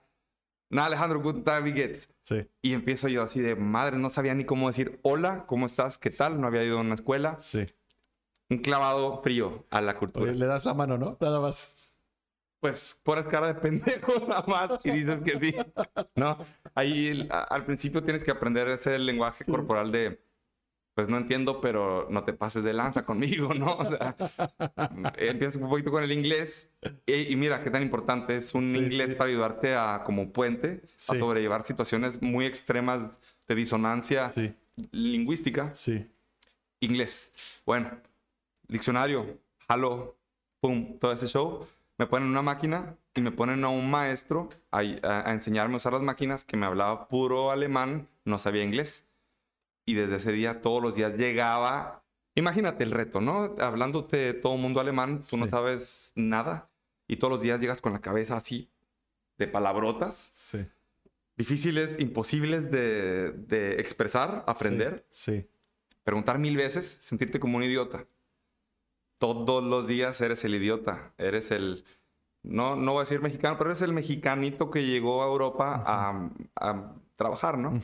Y desde ese día, demostrarte. ujú, Pum, pum. ujú. Y desde ese día me levantaba Ángel con la motivación de, de no quedar mal a México, ¿no? Por ejemplo. Ok, ok. Porque sabes que eres una extensión, Sí, representas. eres un, rep- eres un embajador, eres un Eres representante. un embajador, es lo correcto. Sí. Y eh, no, eh, esa es una de las motivaciones que yo agarré, estando en el extranjero, decir, este día, al menos me voy a, me voy a expresar con esas 10 palabras que me aprendí ayer y las voy a estudiar y va, y así fue, un periodo de un año a la universidad. No, qué madriza, güey. Exponencialmente a la universidad y adivina qué pasa cuando ¿Qué llego a la pasa? universidad. ¿Qué pasa? Llego a la universidad, ¿qué es lo peor que puede pasar? Pues reprobé todo el primer año. Ok. Aún así, que le chingué un año eh, la idioma práctica, el idioma, me pude medio nivelar, Sí. que ya es un súper exitazo Sí. en ese momento decir, sí, wow, en un año más o menos pudiste hablar. sí. Yo bien chinguetas, llego a ver ingeniería mecánica, échale. No mames, güey. Primer año reprobé todo, menos inglés. Ok. ¿No? Wow, chingón, ¿no? Sí. Eh, nadie me juzgó. Sí. Nadie me juzgó. Sí. Mira, mira cómo fue la cosa. En mi casa llegué y, y me aplaudieron. ¿No reprobaste inglés? Me dijeron, ¿aprendiste cosas? Bien. Jamás me dijeron, Vales qué idiota, vales madre, eh, te perdiste un año. Sí, sí, sí, sí. Lo vi como algo de, wow. O sea, Sí. ve el proceso, el, el- la evolución que has tenido y valora eso y no Sí, valores sí. Una, cali- una calificación Sí, que yo creo que los focos se fueron al contexto, Así es. al contexto y cómo te desenvolviste en él, ¿no? Así o es. sea, la 100%. forma tan valiente que, que en la que aplicaste tus capacidades para adaptarte. Y atascado en el lodo, porque estás en medio de un fracaso. Sí, que muchos lo pueden ver como un mega fracaso. Sí. Devuélvete a México sí. y haz cualquier cosa que no sea lo que pensabas. Y eso hubiera sido un fracaso para muchos ojos de, de la gente. No obstante, yo dije, no me voy a rajar. Nadie me había dicho nada en, en el aspecto de que no eres bueno para esto. Yo era mi único uh, Tú- tú- tú contrincante. te calificabas, caro. correcto. Tú solo.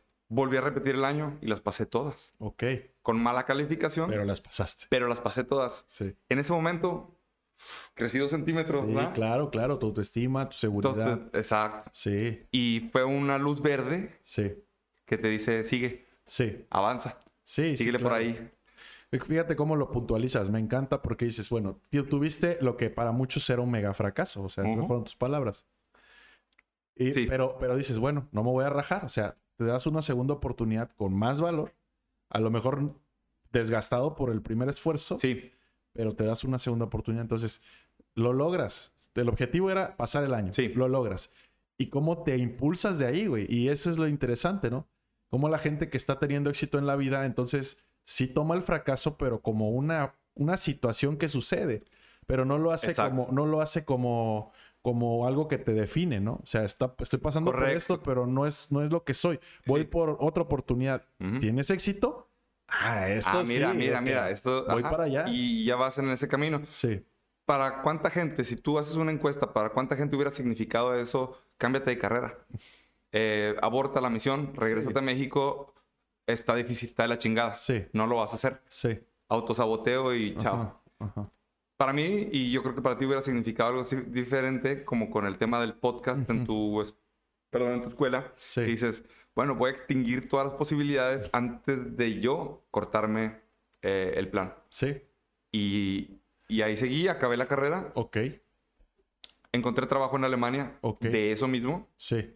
Una empresa que me valoró mucho, me dio oportunidad de crecer, de darme eh, oportunidad de liderar un equipo de Ok, trabajo. Ok. Desde ok. el primer momento, mira cómo dan las cosas, ¿no? Sí, sí. Desde sí. un maestro de mecánica técnica, Ajá. tres, que te dice, no sé qué vas a hacer, a un nuevo jefe, líder que me dice, quiero que lideres Tu, mi tu equipo. perfil es valioso Tu y perfil es de líder, eh, te quiero de líder de este equipo, Ujú. te vamos a desarrollar Y lo que necesites, pídemelo. Sí. Pum, pum, empezaron a, a- a apoyarme, Sí. a crecer profesionalmente. ¿Empresa dedicada a qué? Empresa dedicada a, em, a las máquinas de enfriamiento Sí. industriales. Ok. Enfriar líquidos, Ok. gases para procesos Ok. de producción. Sí, sí, sí. Las máquinas se calientan y enfrían. Incluso el aire mismo en un hospital, en un... Sí, en un establecimiento grande Correcto. que necesite. Sí, entiendo muy bien. Hasta 5 megawatts, eh, maquinitas y maquinones. Hechos de acero inoxidable. Em, parecen aires acondicionados enormes, con un ventilador, agua em, en sprea y hace una convección. Ujú. Enfriaba el proceso y bueno, para mí fue cosa nueva. Me empecé a especializar por ahí y agarrar el vuelo, ¿no? Ya la máquina ya empezaba de... Además, con Ya el traía pecho vuelo. bien inflado, ¿no? Normal, nunca me he manejado así, tú lo sabes, No. pero internamente, O sea, digo, a Seguro. nivel motivación. correcto. No a, a lo que expresas a los demás, eres un pendejo, yo he hecho esto, no. Mm, O sea, a nivel motivación, o sea, ya pude Sí. con esto que era imposible, ya pasaste por el fuego tres, que venga veces. lo que más, o sea, ¿qué, qué más, Correcto. qué me puede detener? no? Así es, te empiezan a dar confianza, Ujú, siempre con, siempre, siempre, y eso sonará algo hasta cliché, ujú, siempre despertándome con, con México en la mente, ujú, porque siempre eres el mexicano para ellos, siempre eres el extranjero, siempre Sí. eres... Y ahí te- aquí, aquí yo estaba esperando el momento para hacerte la pregunta. Yo creo que es el momento adecuado. Tíramela. ¿El mexicano es bien visto en Alemania? Sí y no. Sí y no, te voy a decir por qué sí y por qué no. Eh, tenemos fama de huevones ujú, en el extranjero. Tenemos fama de... También depende de dónde, ¿no? En Estados Unidos de que robamos trabajos. ujú. Eh, en- mu- mundialmente, en muchos lugares, el Speedy González, la persona que hace siesta, la persona que se la pasa borracho tomando tequila, que andamos en burro. Cosas de este calibre, ¿no? Ok. Llegas como profesional, como Ujú. profesionista, eh, tratando de hacerla y tienes que romper ese esquema Sí. Porque ellos ven en caricaturas Sí, ese concepto que les han está definiendo vendido, al mexicano. el mexicano huevón, el mexicano eh, de vacaciones, Sí, sí, burro. A tal grado que ya vamos a un tema eh, algo sensible, ¿no? Para el mexicano en el extranjero. El tema eh, que nos ven como huevones existe, pero también cuando dices, aquí en China, soy de México, no van a decir, uy, siempre te ven con una alegría en los Ok, ojos. ok, ok. Siempre te ven con una alegría. Eh, no hay rencor, sino si hay anhelo, hay alegría. sí, empatizas em- es una llave poderosa. Sí, Para los ánimos de... conectar con gente. Si eres de México, siempre, siempre van a haber es- escuchado algo positivo de este país, que tiene que ver mucho con la gente Sí. que hay aquí y que siempre sonríe, que siempre atiende, que es muy servicial. Es otro tema que ya hemos tratado. Sí. El tema servicio en México y el tema servicio en el extranjero. Viene aquí la gente y se siente rey, los tratan como reyes, se regresan a sus países y los siguen tratando mal por el tema de servicio. Entonces, bien en el sentido de que caemos bien en el extranjero, sin embargo, en la onda profesional, sí es una guerrita constante, Ujú. hasta eterna, por decirlo así, de demostrar Ujú. que un mexicano también puede hacer la misma chamba a buen nivel que otros, Que otras el personas. ciudadano del país que... Y no nomás lavar platos, Ujú. no nomás esos trabajos como en Estados Unidos, que pues muy honorables, que yo hasta he lavado platos en Estados Unidos Ujú. para pagarme la universidad en Suiza. Ujú. Este, lo hacemos con orgullo, pero en Sí, la te entiendo. La perspectiva a nivel mundial, o sea, los catálogos en- que tienen al mexicano. Te entiendo Así es. perfecto. Entonces, eh, es lo que preguntabas, ¿no? Sí, Eh, puntualmente. ¿cómo nos ven? Sí, lo, lo pregunté puntualmente porque seguro estoy de que mucha gente le interesa saber esto. ¿Cómo nos ven? ¿Qué, ¿Cómo me van a ver si me salgo? ¿Cómo va a ser ese...? O sea, no va a ser fácil. Eh, vas a tener pros y contras y hay que saber apegarse a los pros y, e inteligentemente batear las pichadas que te tiran de los, de los contras. Por ejemplo, em, concisamente te dicen, oye, ¿te viniste el burro al trabajo? Sí, te lo han dicho. Me lo han dicho. Así, de repente yo traía un Skoda, es una de la Volkswagen, un buen carrito.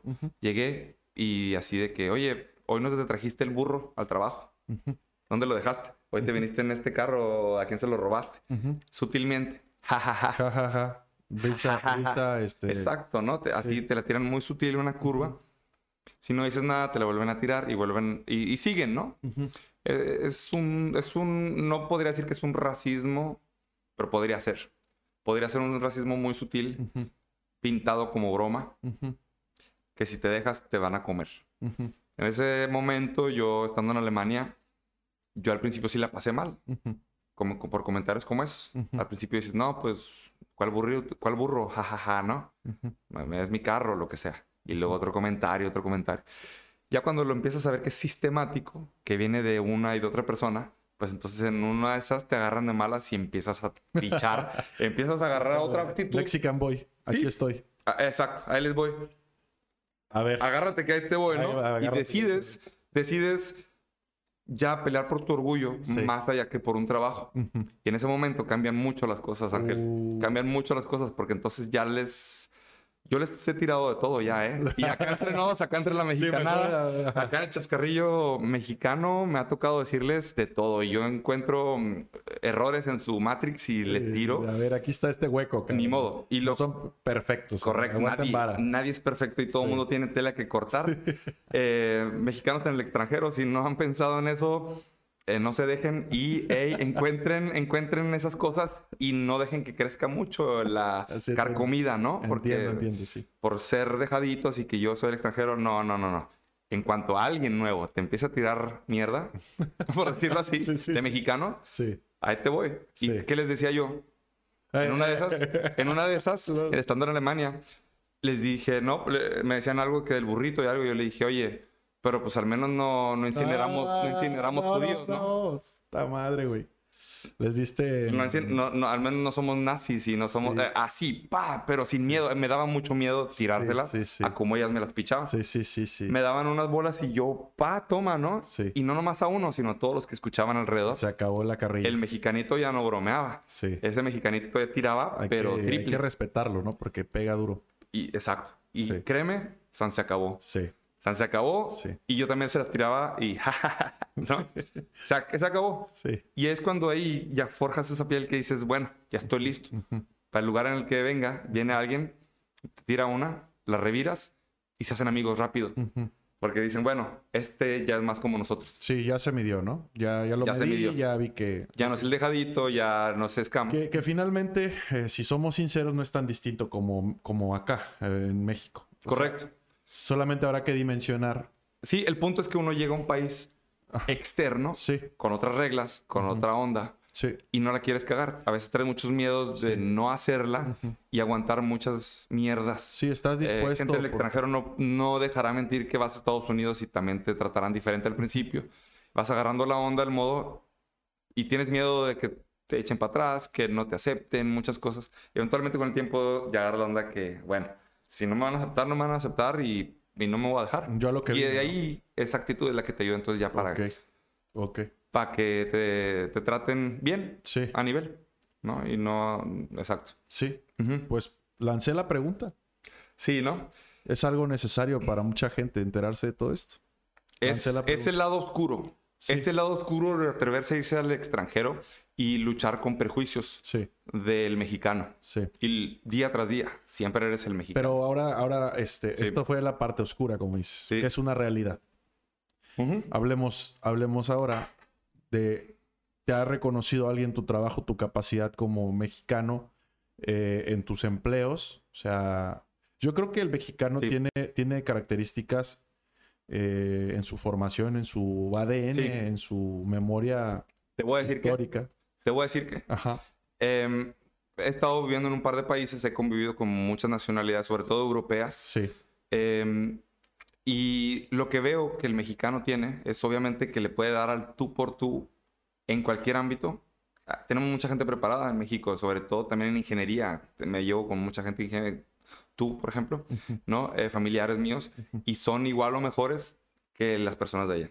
La diferencia que hace es la organización de, empresas, de, cómo ellos manejan el orden, el orden, el control y la estructura. Es, digamos, que el jugo de naranja de Alemania, a mi punto de vista. Orden, control y estructura. Habiendo esto aquí, México eh, imparable. Potencia mundial. ¿Lo ves así? Orden, control y estructura. ¿Lo ves así? A mi punto de vista, de nuevo. Podrá hacer otras cosas más, más dimensiones. Sí, pero por pero es el modelo copiable. Sí. Digamos que yo veo que digo, ah, ok, eso es el, eso es el, el, el gen de por qué funcionan las cosas aquí. Si la materia prima la tenemos nosotros también, em, bueno, se puede hacer. A tu, a tu pregunta que me hiciste de, em, ¿me han reconocido mi trabajo? Sí, ahí te va. Más allá de lo técnico, que también lo tengo, estudié en las mismas universidades que ellos y he vivido las mismas experiencias en muchos casos. Lo social es algo en el que el mexicano aquí en China destaca innatamente. Eh, ok. Un mexicano es capaz de hacer reír a, a cualquier persona. En, la, en donde estés en la reunión. sí, eh, pero innatamente, ¿no?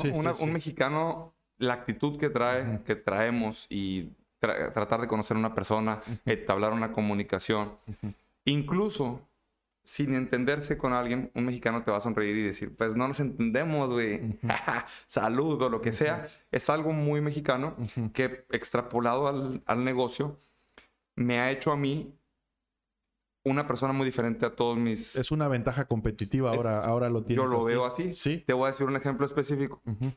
En Hamburgo, en, eh, acabo de culminar mi maestría, tú lo sabes, el mes pasado. Sí. Eh, haciendo un viajecito de grabación. Pero mis primeros eh, mes, eh, año y medio, un año y medio estuve trabajando eh, de controlador financiero en Airbus, en esta empresa armadora de aviones, en la cual mi tarea era consolidar informaciones de costos de todas las plantas de Europa. Ok.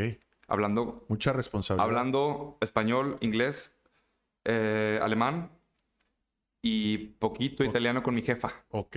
Era mi rol. Mi rol comunicativo, consolidar y presentar, en, eh, presentar a otras eh, áreas, ¿no? Eso social, no todo el mundo lo puede hacer, porque se empieza a pelear, se empieza a agarrar a machetazos y se pelean. Los contrastes culturales en el mundo laboral, ¿no? Así es. Las disciplinas tan distintas y todo esto, las formas. Enfoques, maneras de comunicar, eh, muchas discusiones, llegar a acuerdos, trazar un plan. Eh, yo ahí fue que me tiré el clavado al mundo de las finanzas, pero mi fuerte fue ahí lo social, los idiomas, lo, lo común. Fui el, el, factor en común de todas esas culturas. Y me lo dijeron, es que eh, soberano, me dijeron. Lo hiciste soberanamente. Y de ahí se me dieron. palabra, ¿no? Fue, Qué buena palabra. Fue un desempeño soberano. Oh. Y gracias a este trabajo se me siguieron dando otros trabajos más, más adelante en la misma empresa. Dijeron, esta persona sabe llegar a acuerdos, sabe conectar con gente. Sí. Y creo que esto que tengo yo lo tenemos todos que venimos de este país. Hay que desarrollarlo, ¿verdad? ¿Se puede desarrollar? Sí. Todo, todo es desarrollable. Em, pero es algo que, repito, lo traemos los mexicanos. Esa ventaja competitiva. Esa esencia. Esa esencia, esa enseñar los dientes no nos cuesta trabajo comunicarnos y veo mexicanos en el extranjero que la hacen muy fuerte en roles de mucha comunicación. Desde el coaching, ¿no? Hasta ser líderes de, equipos. Sí. Eh, conozco, te puedo contar y decir con nombres eh, personas en Alemania que la están haciendo muy bien. ¿Quieres hacerlo? Eh, Rebeca de Mannheim, por ejemplo, saludos.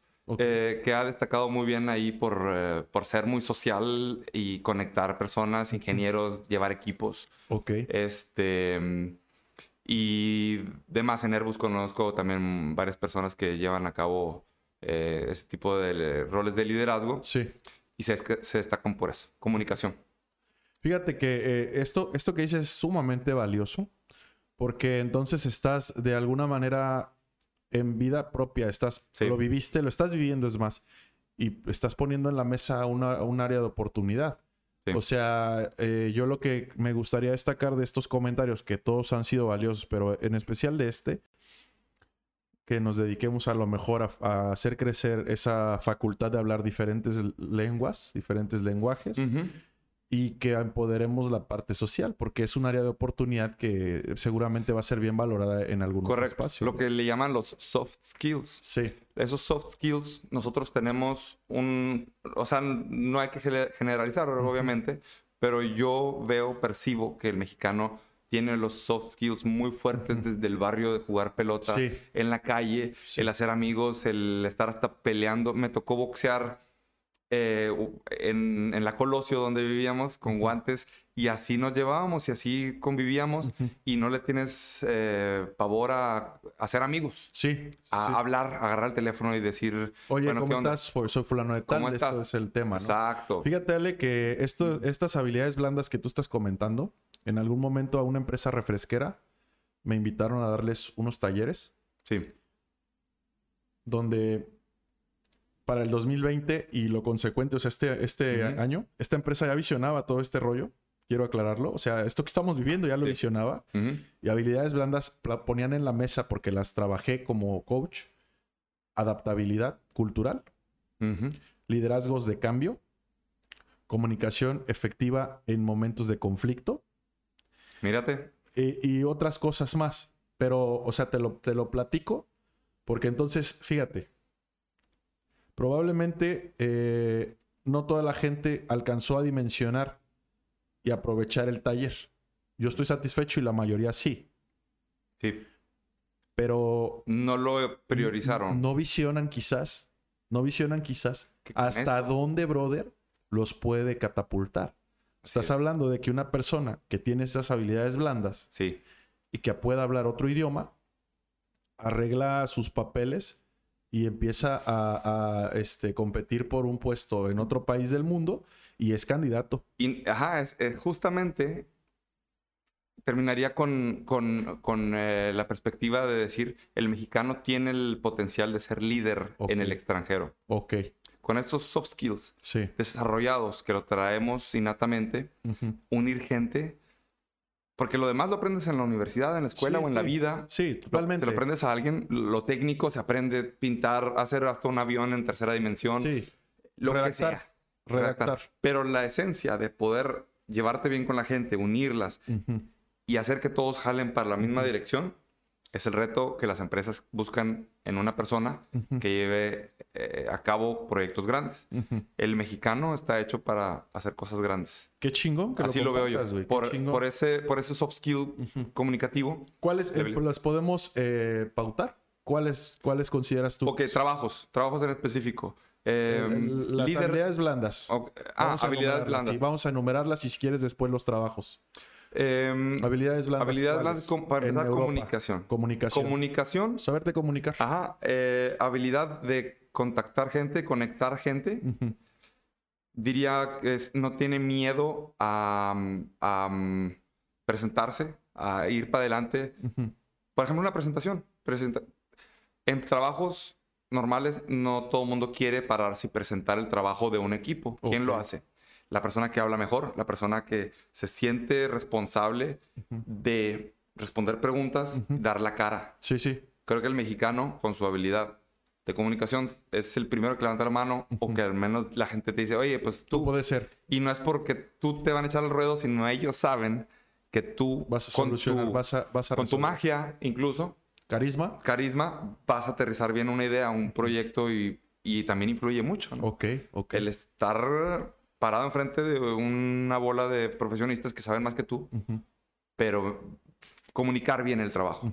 Por ejemplo, es valiosísimo, ¿no? Sí, Eh, presentar. sí. Una habilidad valiosísima. Ok. Este, ¿qué más? Mm, inteligencia emocional. Es un tema. Es un temazo. Sí, güey. Sin embargo, ¿cómo es que una persona, a una persona se le puede catalogar como una persona tan alegre como el mexicano? Bueno, nosotros podemos identificar em, una- el estado de ánimo de una persona, ¿no? Sí. Incluso levantárselo. Sí, incluso por la corporalidad. Sí. Tú puedes ver una persona, cómo está parada, cómo está sentada y dices, "Ah, este cuate trae algo. A ver, ¿qué pasó, cabrón? Claro. Y mira, mira, cómo hablamos, cómo nos, nos comunicamos, no nomás con, con, con La voz, la comunicación. la forma oral, la manera Si un, un mexicano llegamos y, ¿qué onda? ¿Cómo estás, brother? Pum, abrazo. Sí, sí, Ah, sí, sí. Qué rico se siente un abrazo, ¿no? Con una amistad, con un, con un familiar. Eso allá no lo tienen. Ok. Mira, llegas, te presentas y es, hola, Distancia. ¿cómo estás? Distancia, ¿no? Hola, ¿cómo estás? Mucho gusto. Hombres y mujeres. Y aquí es hombre y mujer, beso, ¿no? Un abracito.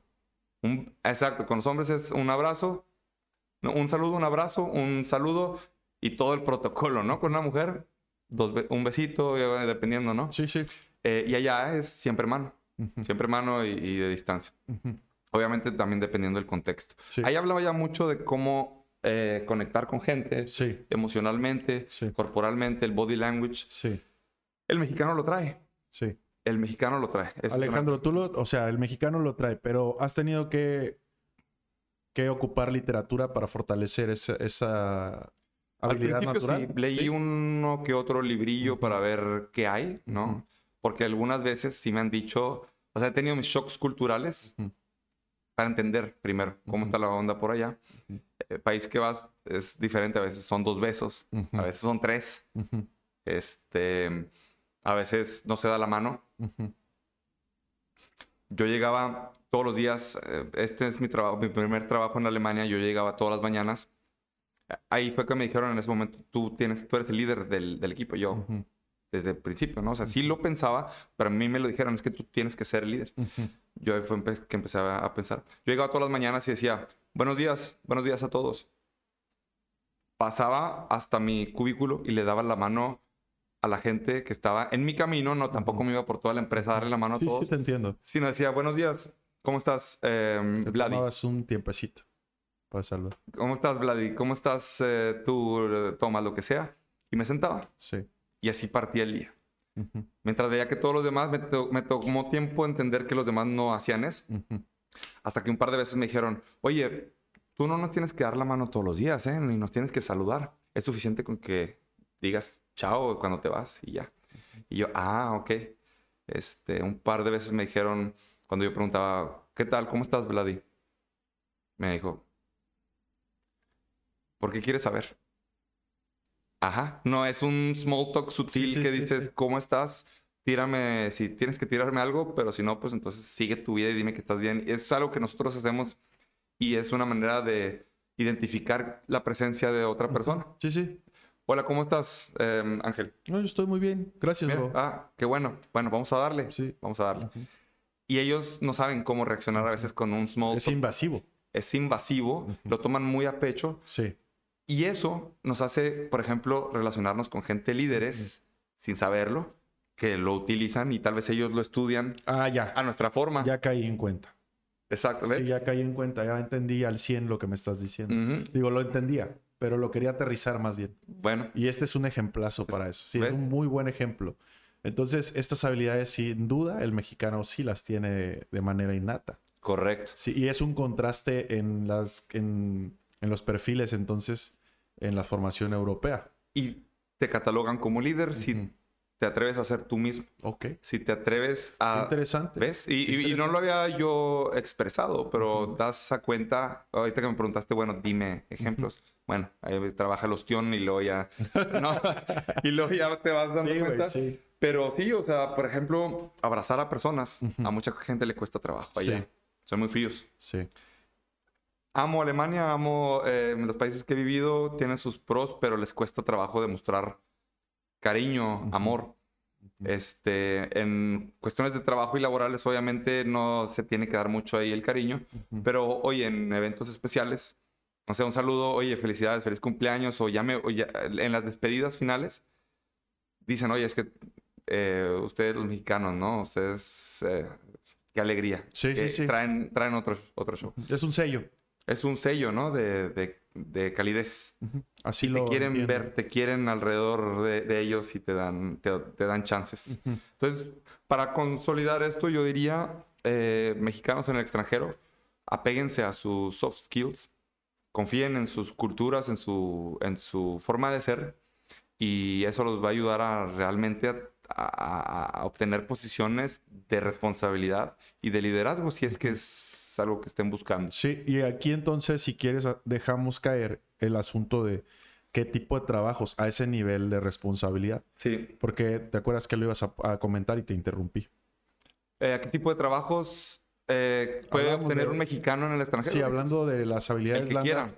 Hablando de las habilidades blandas, antes de eso yo te interrumpí Sí. y vas a decir los trabajos. Entonces, Ah, ¿qué tipo de trabajos? Sí, Eh, gracias a las habilidades blandas. gracias a las habilidades blandas. Bueno, para empezar, todos, ¿no? O sea, no hay una limitante, pero ex- eh, priorizando las habilidades blandas del mexicano, creo que tiene chance de, de aterrizar trabajos como líder de proyecto, donde tienen, los proyectos tienen muchas actividades y tienen que coordinar muchas personas. Levantar el teléfono, ir a visitar a una persona, decir buenos días, ¿cómo estás? Cómo va el trabajo, cómo va esto. Am- Ujú. Ya eso es un mundo de, de dificultad por una persona que no está Que, con- que- que no está en su crianza, ¿no? que no está en su crianza, Ajá. ir a alguien y preguntarle qué pedo con, al- con algo. Ujú, Es indispensable el small talk ujú. para poder identificar la persona primero y después el trabajo. Sí, sí. Una persona está realizando un- una tarea, pero antes que nada está una- un humano. Ujú. Y el que se olvida del humano Sí. olvídate de la cooperación, Ujú. olvídate del trabajo. Entonces, por ejemplo, líder de proyecto, diría yo, política ni se diga, somos, eh, o sea, ¿no? O Sí, sea, sí, será lo que sea, pero eh, esa onda de llegar a gente, comunicarse. Este, en mi ámbito, al menos yo lo que te puedo hablar en la onda ingenieril sería el líder de, de- de equipo de proyecto. Eh, incluso esto lo puedo decir así muy, muy seguro, el, el, entrepre- el entrepreneur, emprendedorismo. Sí, sí. ¿Qué hace un, entiendo. emprend- que un emprendedor? Bueno, hace todo él mismo y se encarga de contactar a todas las personas por sí mismo para que se lleve a cabo una empresa, una idea. El mexicano se pinta solo para eso. En el extranjero también lo, lo podría explotar mucho. Sí, sí, y, y, este, fíjate que me he percatado eso, que, ok, hay, extra- hay mexicanos que se van al extranjero y que se contratan en alguna compañía, Sí, pero, pero también hay el mexicano que a pesar de estar contratado en una compañía, como alternativo tiene un proyecto de emprendeduría. claro, y lo, lle- lo lleva a cabo sin Sí. problema, eh, no le cuesta mucho trabajo. Ahora. Eh, por el otro lado, también hay gente que sí prefiere hacerlo suyito y, y tomar otro tipo de, de batuta, Sí. porque también hay otro tipo de, gente. En todo el espectro que vemos de Claro. mexicanos, eh, hablando muy técnicamente, la curva está más enfocada hacia la. eh, al ser extrovertido, más balanceado para acá, y hay menos introvertidos Ujú. en la población mexicana comparado con el extranjero. Eh, llega un mexicano al extranjero y va a ser muy seguramente el que más se va a escuchar en un cuarto, en, un, en, un- en una fiesta, Sí, en un trabajo. sí. Por, el- por eso del Una gran habla de- ventaja competitiva. así Y eso, si lo planteando. utilizas, bueno, lo puedes utilizar a- a- para llegar a donde tú quieres, Ujú. utilizándolo. Sí, Si te da pena el ser mexicano, el eso, entonces, pues bueno, lo vas a tener difícil. Y creo que es muy importante e indispensable em, saberlo Ujú. tarde que temprano. Y aquí también. Sí, también aquí podemos dimensionar, como te ¿Verdad? decía. O sea, finalmente eh, eh, la dimensión es mayor, pues es al otro lado del charco, así de sencillo. Diferentes costumbres, diferentes formas de, de vivir, de crecer, de criarse, de educarse. Pero dimensionándolo, te puedo decir, o sea, simplemente tú vas de Guerrero a otra ciudad, sobre Sí. todo el centro del país, sí, del norte también. Y pues igual, ¿no? De repente te dicen, oye, pues es que Guerrero pues, se la pasan en la hamaca, ¿no? Se la Les caen el mango, el, mango y el coco del árbol. Sí, y y, y, y bueno, este es el estereotipo del cual el guerrerense tiene que luchar eh, en el país y también en el extranjero como mexicano. Y ahí vas, ¿no? y entonces eh, por eso, gracias a ese concepto, yo decidí, digo, pues es que no todos los guerrerenses somos así. Entonces hay que levantar la mano y hay que mostrar otra faceta de la personalidad Sí. del guerrerense. Eh, sí hay gente Claro. así, claro, como en todo el país, porque en todo el país me he topado con gente como describen al guerrerense, en todo el país sin excepción. Algunos, en algunos ¿Te ha lugares- pasado? ¿Te han, te han Claro. catalogado Brother, yo- huevón? sí, sí, claro. Yo te puedo decir, eh, una de mis tareas en mi, en mi, en mi trabajo Sí. es impartir sesiones de capacitación. Entonces, imagínate de entrada que vas tú El a, directores o a gerentes a hablarles de un tema siendo un jovencito para empezar y viniendo de Guerrero. ¿Qué me vas a venir a enseñar tú, no? O sea, Ah, me lo ¿te han, han dicho, dicho? así, sí, claro, me lo han dicho así. ¿Tú qué me vas a venir a enseñar? ¿Dónde Wow. está el instructor? Wow, wow. Ah, bienvenido, soy yo el Eh. instructor, me da mucho gusto que tú estés aquí. O sea, empiezas a generar estrategias para, para mediar esos síntomas tempranos, ¿no? Y, y buscas la manera de ir ganándote, ir ganando credibilidad en tiempo real. Que finalmente creo que eso es lo que me ha permitido eh, estar aquí Ujú. y poder charlar. O sea, eso es, es algo que, esa es, esa es una herramienta que en el camino yo la detecté y que me la eché a la, mu- a la maleta. Y dije, Mira. esto me va a servir eh, y quién sabe para cuántas cosas. Y hoy en día lo estamos haciendo aquí. Estoy aprovechando para dialogar, ¿no? Pues qué bueno, ¿no? Y también que podamos eh, comunicar y decir que no es fácil, no es imposible, pero sí es una batalla que todo mundo la tenemos y no, eh, no hay que agacharse. Cuando uno se atreve a decir algo, hay que esperar también un madrazo que te van a tirar. Hay que estar en espera siempre sí, y decir, bueno, no me voy a agachar. Y hay que seguirle porque así es la vida. así es la vida, Ale. Y, y sabes que con el Mm. tema del éxito, el programa se llama El Último Escalón. Sí. ¿Por qué el último escalón? Porque de manera inicial yo, yo pensaba en siempre hablar del éxito. Sí. Hace rato me decías, oye, ¿cómo vas con el programa? Eh, ¿Cómo está el programa? Yo te Sí. digo, bueno, no está como comenzó, de alguna manera Sí, no. ya. Porque mi idea era sobre un tema, ¿no? Y- Sí. Pero con, en el camino y en la ventana que me estoy topando, la oportunidad de intercambiar información, me estoy dando cuenta de mil de posibilidades de poner en la mesa como tópicos. Va a estar genial. Sí, entonces, cuando yo pensé en el último escalón, la idea principal era decir, a ver, ¿cuánto te falta para lograr el éxito que tú quieres? Y demostrar en, en estas charlas, a lo mejor ya hay gente que está del otro lado escuchando o viendo el podcast y ya está siendo exitosa. Pero como Claro. está buscando un éxito comercial que de repente nos pintan en las novelas, nos pintan en, en redes sociales, nos pintan en incluso música, pues no se da cuenta del éxito que está teniendo Sí. y, y- y no valora lo que le está sucediendo. Sí. ¿no? Entonces, creo que eh, por eso comenzó la iniciativa Ah, mira. así del último escalón. Y finalmente, pues es el mensaje que quiero enviar. Un abrir de ojos, ¿no? Un de abrir de ojos, gente que ya eh, de verdad tiene eso y más y se da cuenta que ya lo tiene todo. Así Como el libro del alquimista. Como el libro del alquimista. Y Se yo da te cuenta en el camino que lo tenía todo en el lugar donde yo partió. conozco gente millonaria. Perdón por el spoiler. No, pero está muy bien. No tenemos problema de patrocinio, nada. Tú puedes hablar Eh, lo que quieras. Mira, está, es, es- yo conozco gente millonaria que no es feliz, güey. Y que no se siente exitosa. Y conozco gente muy pobre que se siente exitosa y es feliz. Claro. Y conozco gente que, que está en medio y que yo no soy feliz porque no soy millonario. Entonces ahí Esa está una.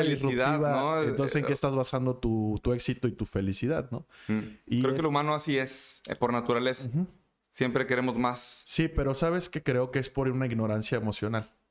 O sea, yo creo que tiene que ver con cómo, cómo estás basado, o sea, tú, dónde estás parado y cómo creciste. Y sí es cierto, hace rato decías, es que el Rubí Alcalá me enseñó cosas que en mi casa no me habían enseñado. Y entonces hay que, hay que comprender, con todo respeto, que a veces los padres nos platican la historia como a ellos se la contaron Sí, y la vivieron. mejor versión. Y es la mejor versión porque quieren lo mejor para nosotros.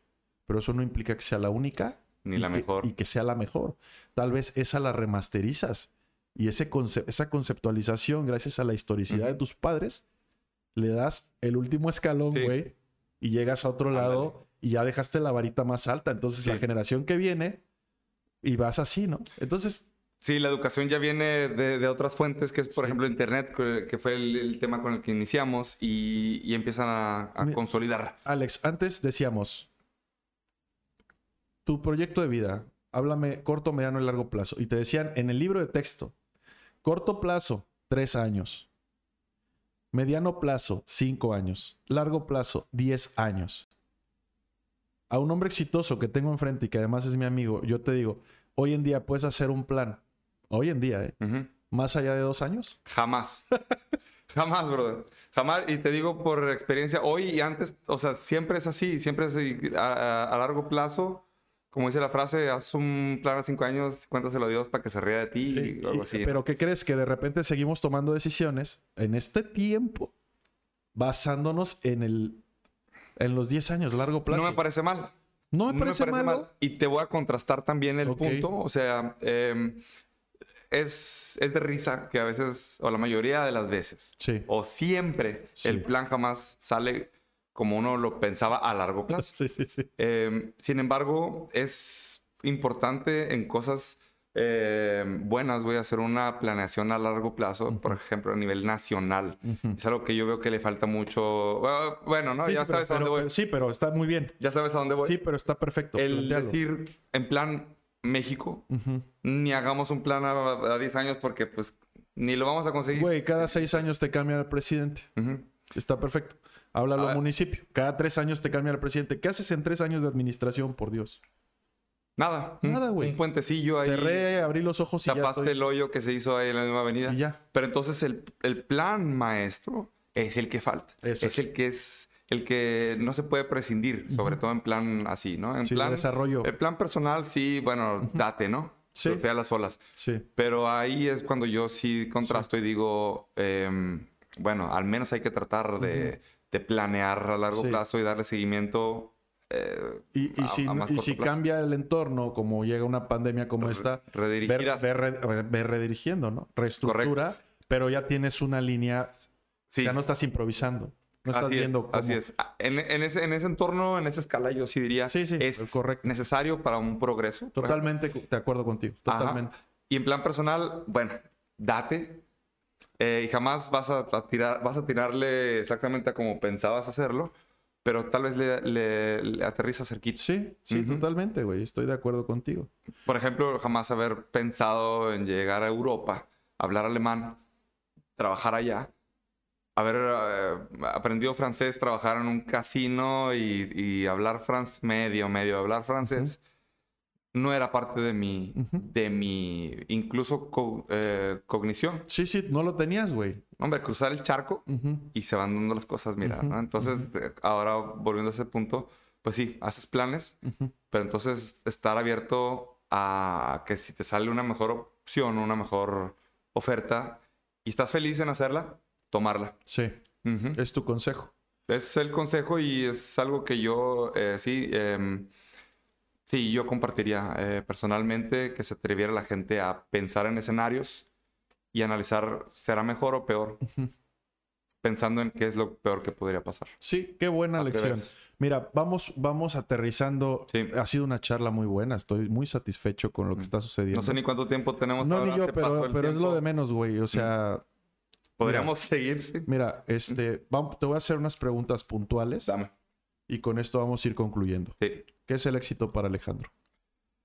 El éxito para mí es una pregunta muy subjetiva, pero para mí personalmente es el trabajar, ni siquiera conseguir, porque estamos obviamente hablando de lo mismo, no siempre consigues tus metas y tus objetivos, pero al menos trabajar en lo que tú decides perseguir y el proceso de conseguir esa meta es muy gratificante. Ya el tú tomar el rumbo de tu vida y ir surfeando esa ola que tú decidiste surfear Sí. ya es un gozo y es un, para mí una forma de vivir y que me da mucha felicidad. Y la considero como éxito. Conseguirás eh, muchas de tus eh, ideas y tus propósitos. Entonces es un bingo, es un bonus y wow, ¿no? Sí. Pero no todo es conseguir tus ideas y tus ideales.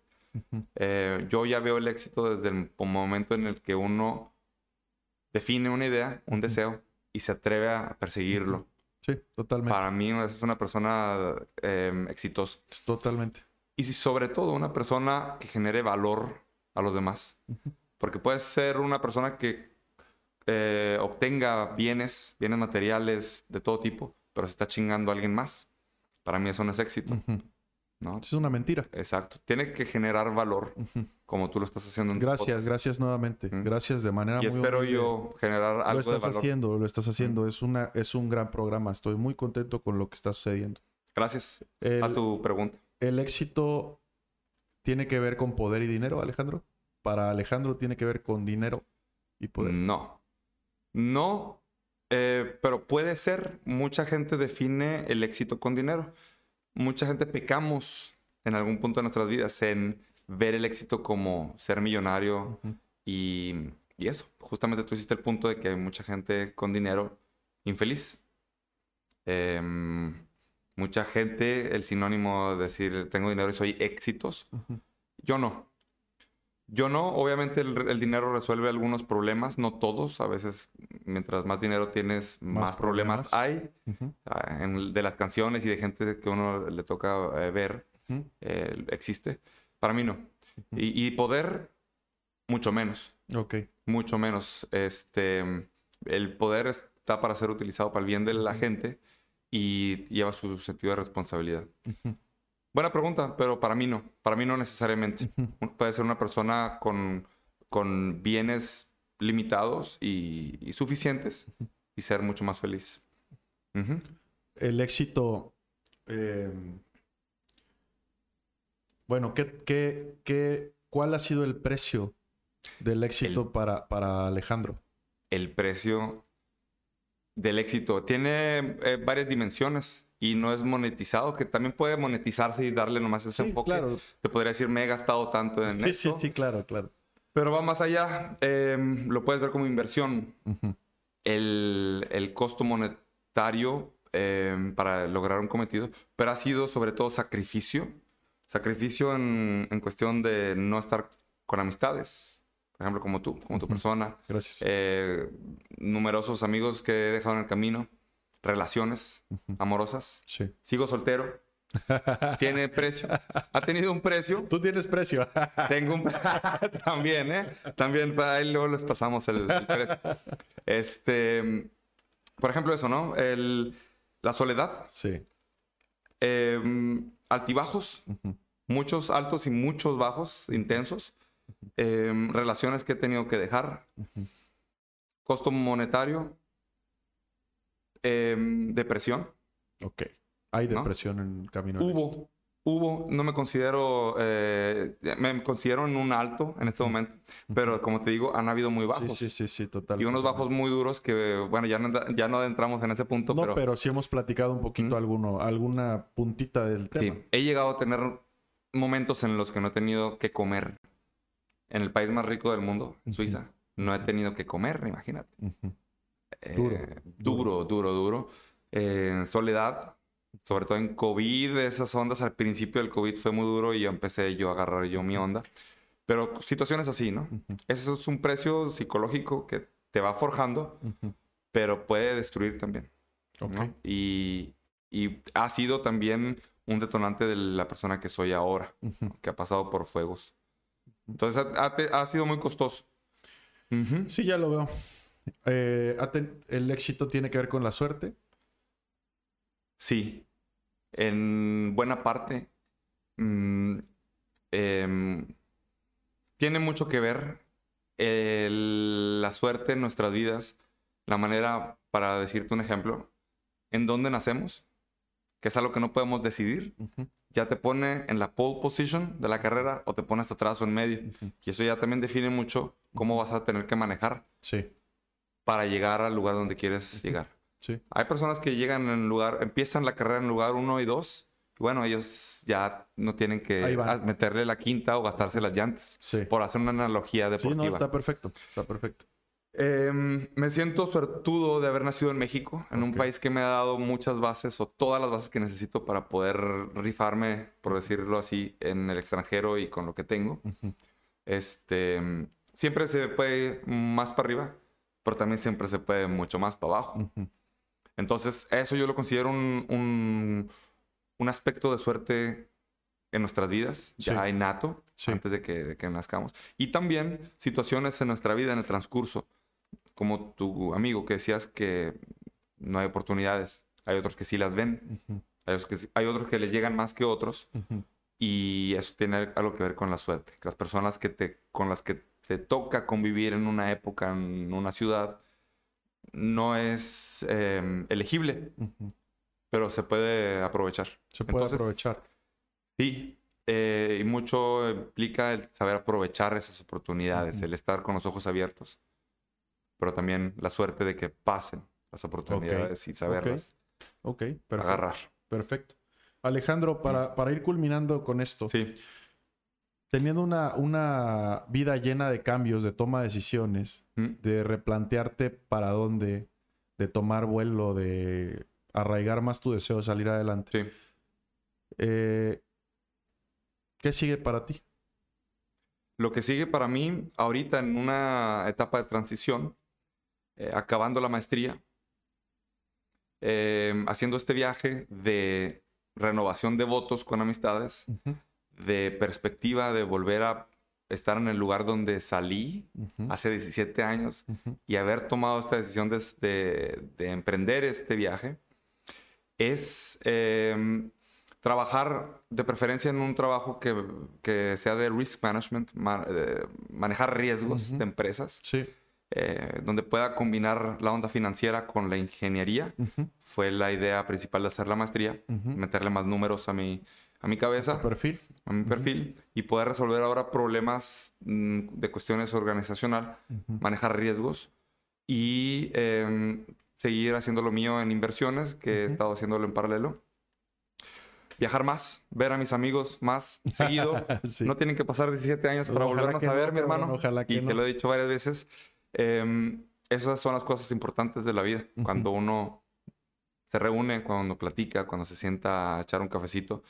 Em, en el plano em, de viajes, he hecho lo mío. Digamos que no, no aspiro a conocer todo el mundo. Después de conocer un par de lugares, dices, un lugar más no me trae más.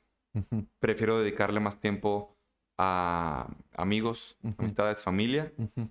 Y pues bueno, em, seguir, seguir este camino eh, en una onda un poquito más global. Ya te había comentado una perspectiva que tengo de trabajar remotamente. Sí. Que es una posibilidad enorme hoy en día. Correcto. Es una posibilidad que ahora, después del COVID, se está dando eh, más fácilmente poder trabajar desde Acapulco en una chamba en Europa, por ejemplo. Sí. Utilizar esa ventaja tecnológica y, de posibilidad, pues, que, que podemos realizarla. Sí. Me gustaría, por ejemplo, no descarto vivir en Acapulco y trabajar en Europa. Ojalá que así sea. Físicamente. Es algo que estoy calando y en una de esas se da. Ojalá que sí. Y algo así estoy. Formidable, estaría formidable. ¿Cómo ves? A, mí muy bien, no muy bien. A mí me encantaría que estuvieras acá, este, sin, sin celo de decir, no, pues que esté acá, porque pues qué está haciendo en Europa, eh, aquí que se quede. No, no. Yo creo que mientras sume a tu proyecto de vida, mientras sea una mejor opción que la que estás viviendo, como es tu filosofía de vida. Correcto. Este, está genial. Correcto, correcto. Está genial. Perseguir veranos. Ok. ¿No? Eh, Sabes eh, o has escuchado que Alemania puede ser muy frío. Sí. Muy frío, muy lluvioso. Sí. Eh, y viniendo de Acapulco, tienes ese contraste y dices, no manches, no manches. Y, ahora, si tienes la oportunidad de estar en Acapulco, que es un paraíso, gente que no está en Acapulco, los invito como si fuera local, que aquí me, me tratan. Eres local, güey. Eres local. Yo, yo me considero eres local. local que te fuiste por ahí, pero. Eres sí, ¿no? Eh, me han dicho que soy turista, yo me considero local, ¿no? por ahí que me lo dijo sabrá. Este, pero yo invito a la gente de Acapulco a, disfrutar las playas, a disfrutar esa diversidad em, biológica y de gastronómica, de playas, de todo tipo de cosas. La pasas genial. Tanto así que yo considero venir a vivir y explorar esa oportunidad global, trabajar en otro lugar y vivir aquí. Muy bien. ¿No? Eso es lo que muy Bien, muy bien, mi brother. Yo espero de todo corazón que lo que estás proyectando se haga, que se lleve a cabo pues, lo más apegado al plan que tú estás proponiéndote. Te agradezco. Veremos en cinco años, ¿no? Habíamos dicho de... cinco años, güey. Pero ¿sabes qué, este Ale? Eh, independientemente de, lo que tú emprendas o visiones, quiero ponerte en la mesa mi amistad como en cualquier otro momento. Eh, tenemos muchas cosas en común. Tenemos también cosas que nos hacen distintos. Sí. Pero creo que hemos encontrado el, el clic de enriquecer nuestras personalidades con lo que aportas y lo que te puedo aportar. Hemos aprendido. Yo he aprendido mucho de ti. he eh, aprendido mucho de ti. Igualmente. Y, sabes que me estás abriendo el panorama tremendamente. Desde aquellos momentos iniciales que nos íbamos a entrenar juntos en Papagayo, del cómo, cómo jugar básquetbol, cómo hacer amistades, muchas cosas de, de, carácter, ¿no? Que nos seguimos eh, ayudando, nos seguimos apoyando y de aquí para, para siempre. Sí, para siempre, para siempre. hermano. Pues Gracias. Te, quiero agradecer tu tiempo, te quiero agradecer eh, la disposición que tienes para mis preguntas. Espero esto haya sido nutritivo para ti. Claro que sí. Todo el podcast, toda la, la aventura toda tu idea de, crear algo, eh, estás plasmando aquí el, eh, de ideas y de, motivación a la gente. Espero que así sea, espero que así sea, es con la mejor intención. Qué bueno. Y bueno, pues este... Por más charlas. Por más charlas como esta, gente que se dio a la tarea y se dio el tiempo de escuchar este podcast, espero que los mensajes, que son muchos, que surgen de esta conversación, pues sean de provecho para ustedes. No es la verdad absoluta, cada quien puede figurar eh, estos conceptos en su vida propia o tal vez los desechas, eso no es mi problema. Lo que sí es que ojalá, ojalá, porque es la intención, tomes lo positivo, lo que te sirva y puedas crecer como persona con algunas de las cosas que hemos De nuestro conocimiento e ignorancia. E ignorancia, claro que sí, porque pues, estamos en ese trance, ¿no? De seguir aprendiendo y, me siento más ignorante que, que sabio y me encanta. Exactamente. Porque hay mucho por aprender. Esa curiosidad es infinita. Eh, la cantidad de, información y conocimiento que podemos adquirir de la demás gente. De la demás gente creo que es eh, lo que se te va directito a la vena, más allá de agarrar un libro. Sí. Cada persona es un libro. Platiquemos, platícame de ti. Platícame de tus luchas, de tus peleas. Pero bueno. ¿Con eso te quieres despedir? Con... Yo no me quiero despedir. no te creas, no, sí, tenemos que parar. La plática seguirá, eh, con o sin audífonos y sin micrófono, así que sí, con eso me quiero despedir y te agradezco mucho. Muchos saludos a todos los que vean este podcast y espero verlos en persona también. Pues nos vamos con eso. Gracias a todos los que nos han estado siguiendo en las redes. Es pequeño el programa todavía, pero me siento muy contento del avance que va teniendo. Es un avance orgánico, bien natural, como estas charlas. ¿Qué sigue para mí? ¿Qué sigue en el podcast? ¿Qué sigue en tu proyecto, en tu programa? ¿Qué, qué, deben esperar tus seguidores? Mira, mira, lo que, lo, que, lo que pueden esperar siempre es realidad. Aquí no hay mentira, o sea, venimos a hablar de las cosas como son. Tienes a dos personas que se han equivocado mucho, que también han tenido eh, éxito por algunas decisiones lo que pueden esperar es realidad, ¿no? Vamos a seguir construyendo e invitando personas valiosas con diversos perfiles para que ustedes vayan teniendo diferentes perspectivas, no necesariamente viviendo esa parte de la vida, ¿no? Pero tal vez escuchas algo, te hace sentido y lo puedes hacer tuyo. Y con eso, mi Ale, no sé. Seguidor número uno. Gracias, brother, gracias. Y, bueno, seguimos en la jugada. Démosle. Sí. Ya está. Siempre es un gusto, gente. Chido, Juan. Cuídense mucho. Podcast El Último Escalón. Nos vemos. Adiós. Buenas noches.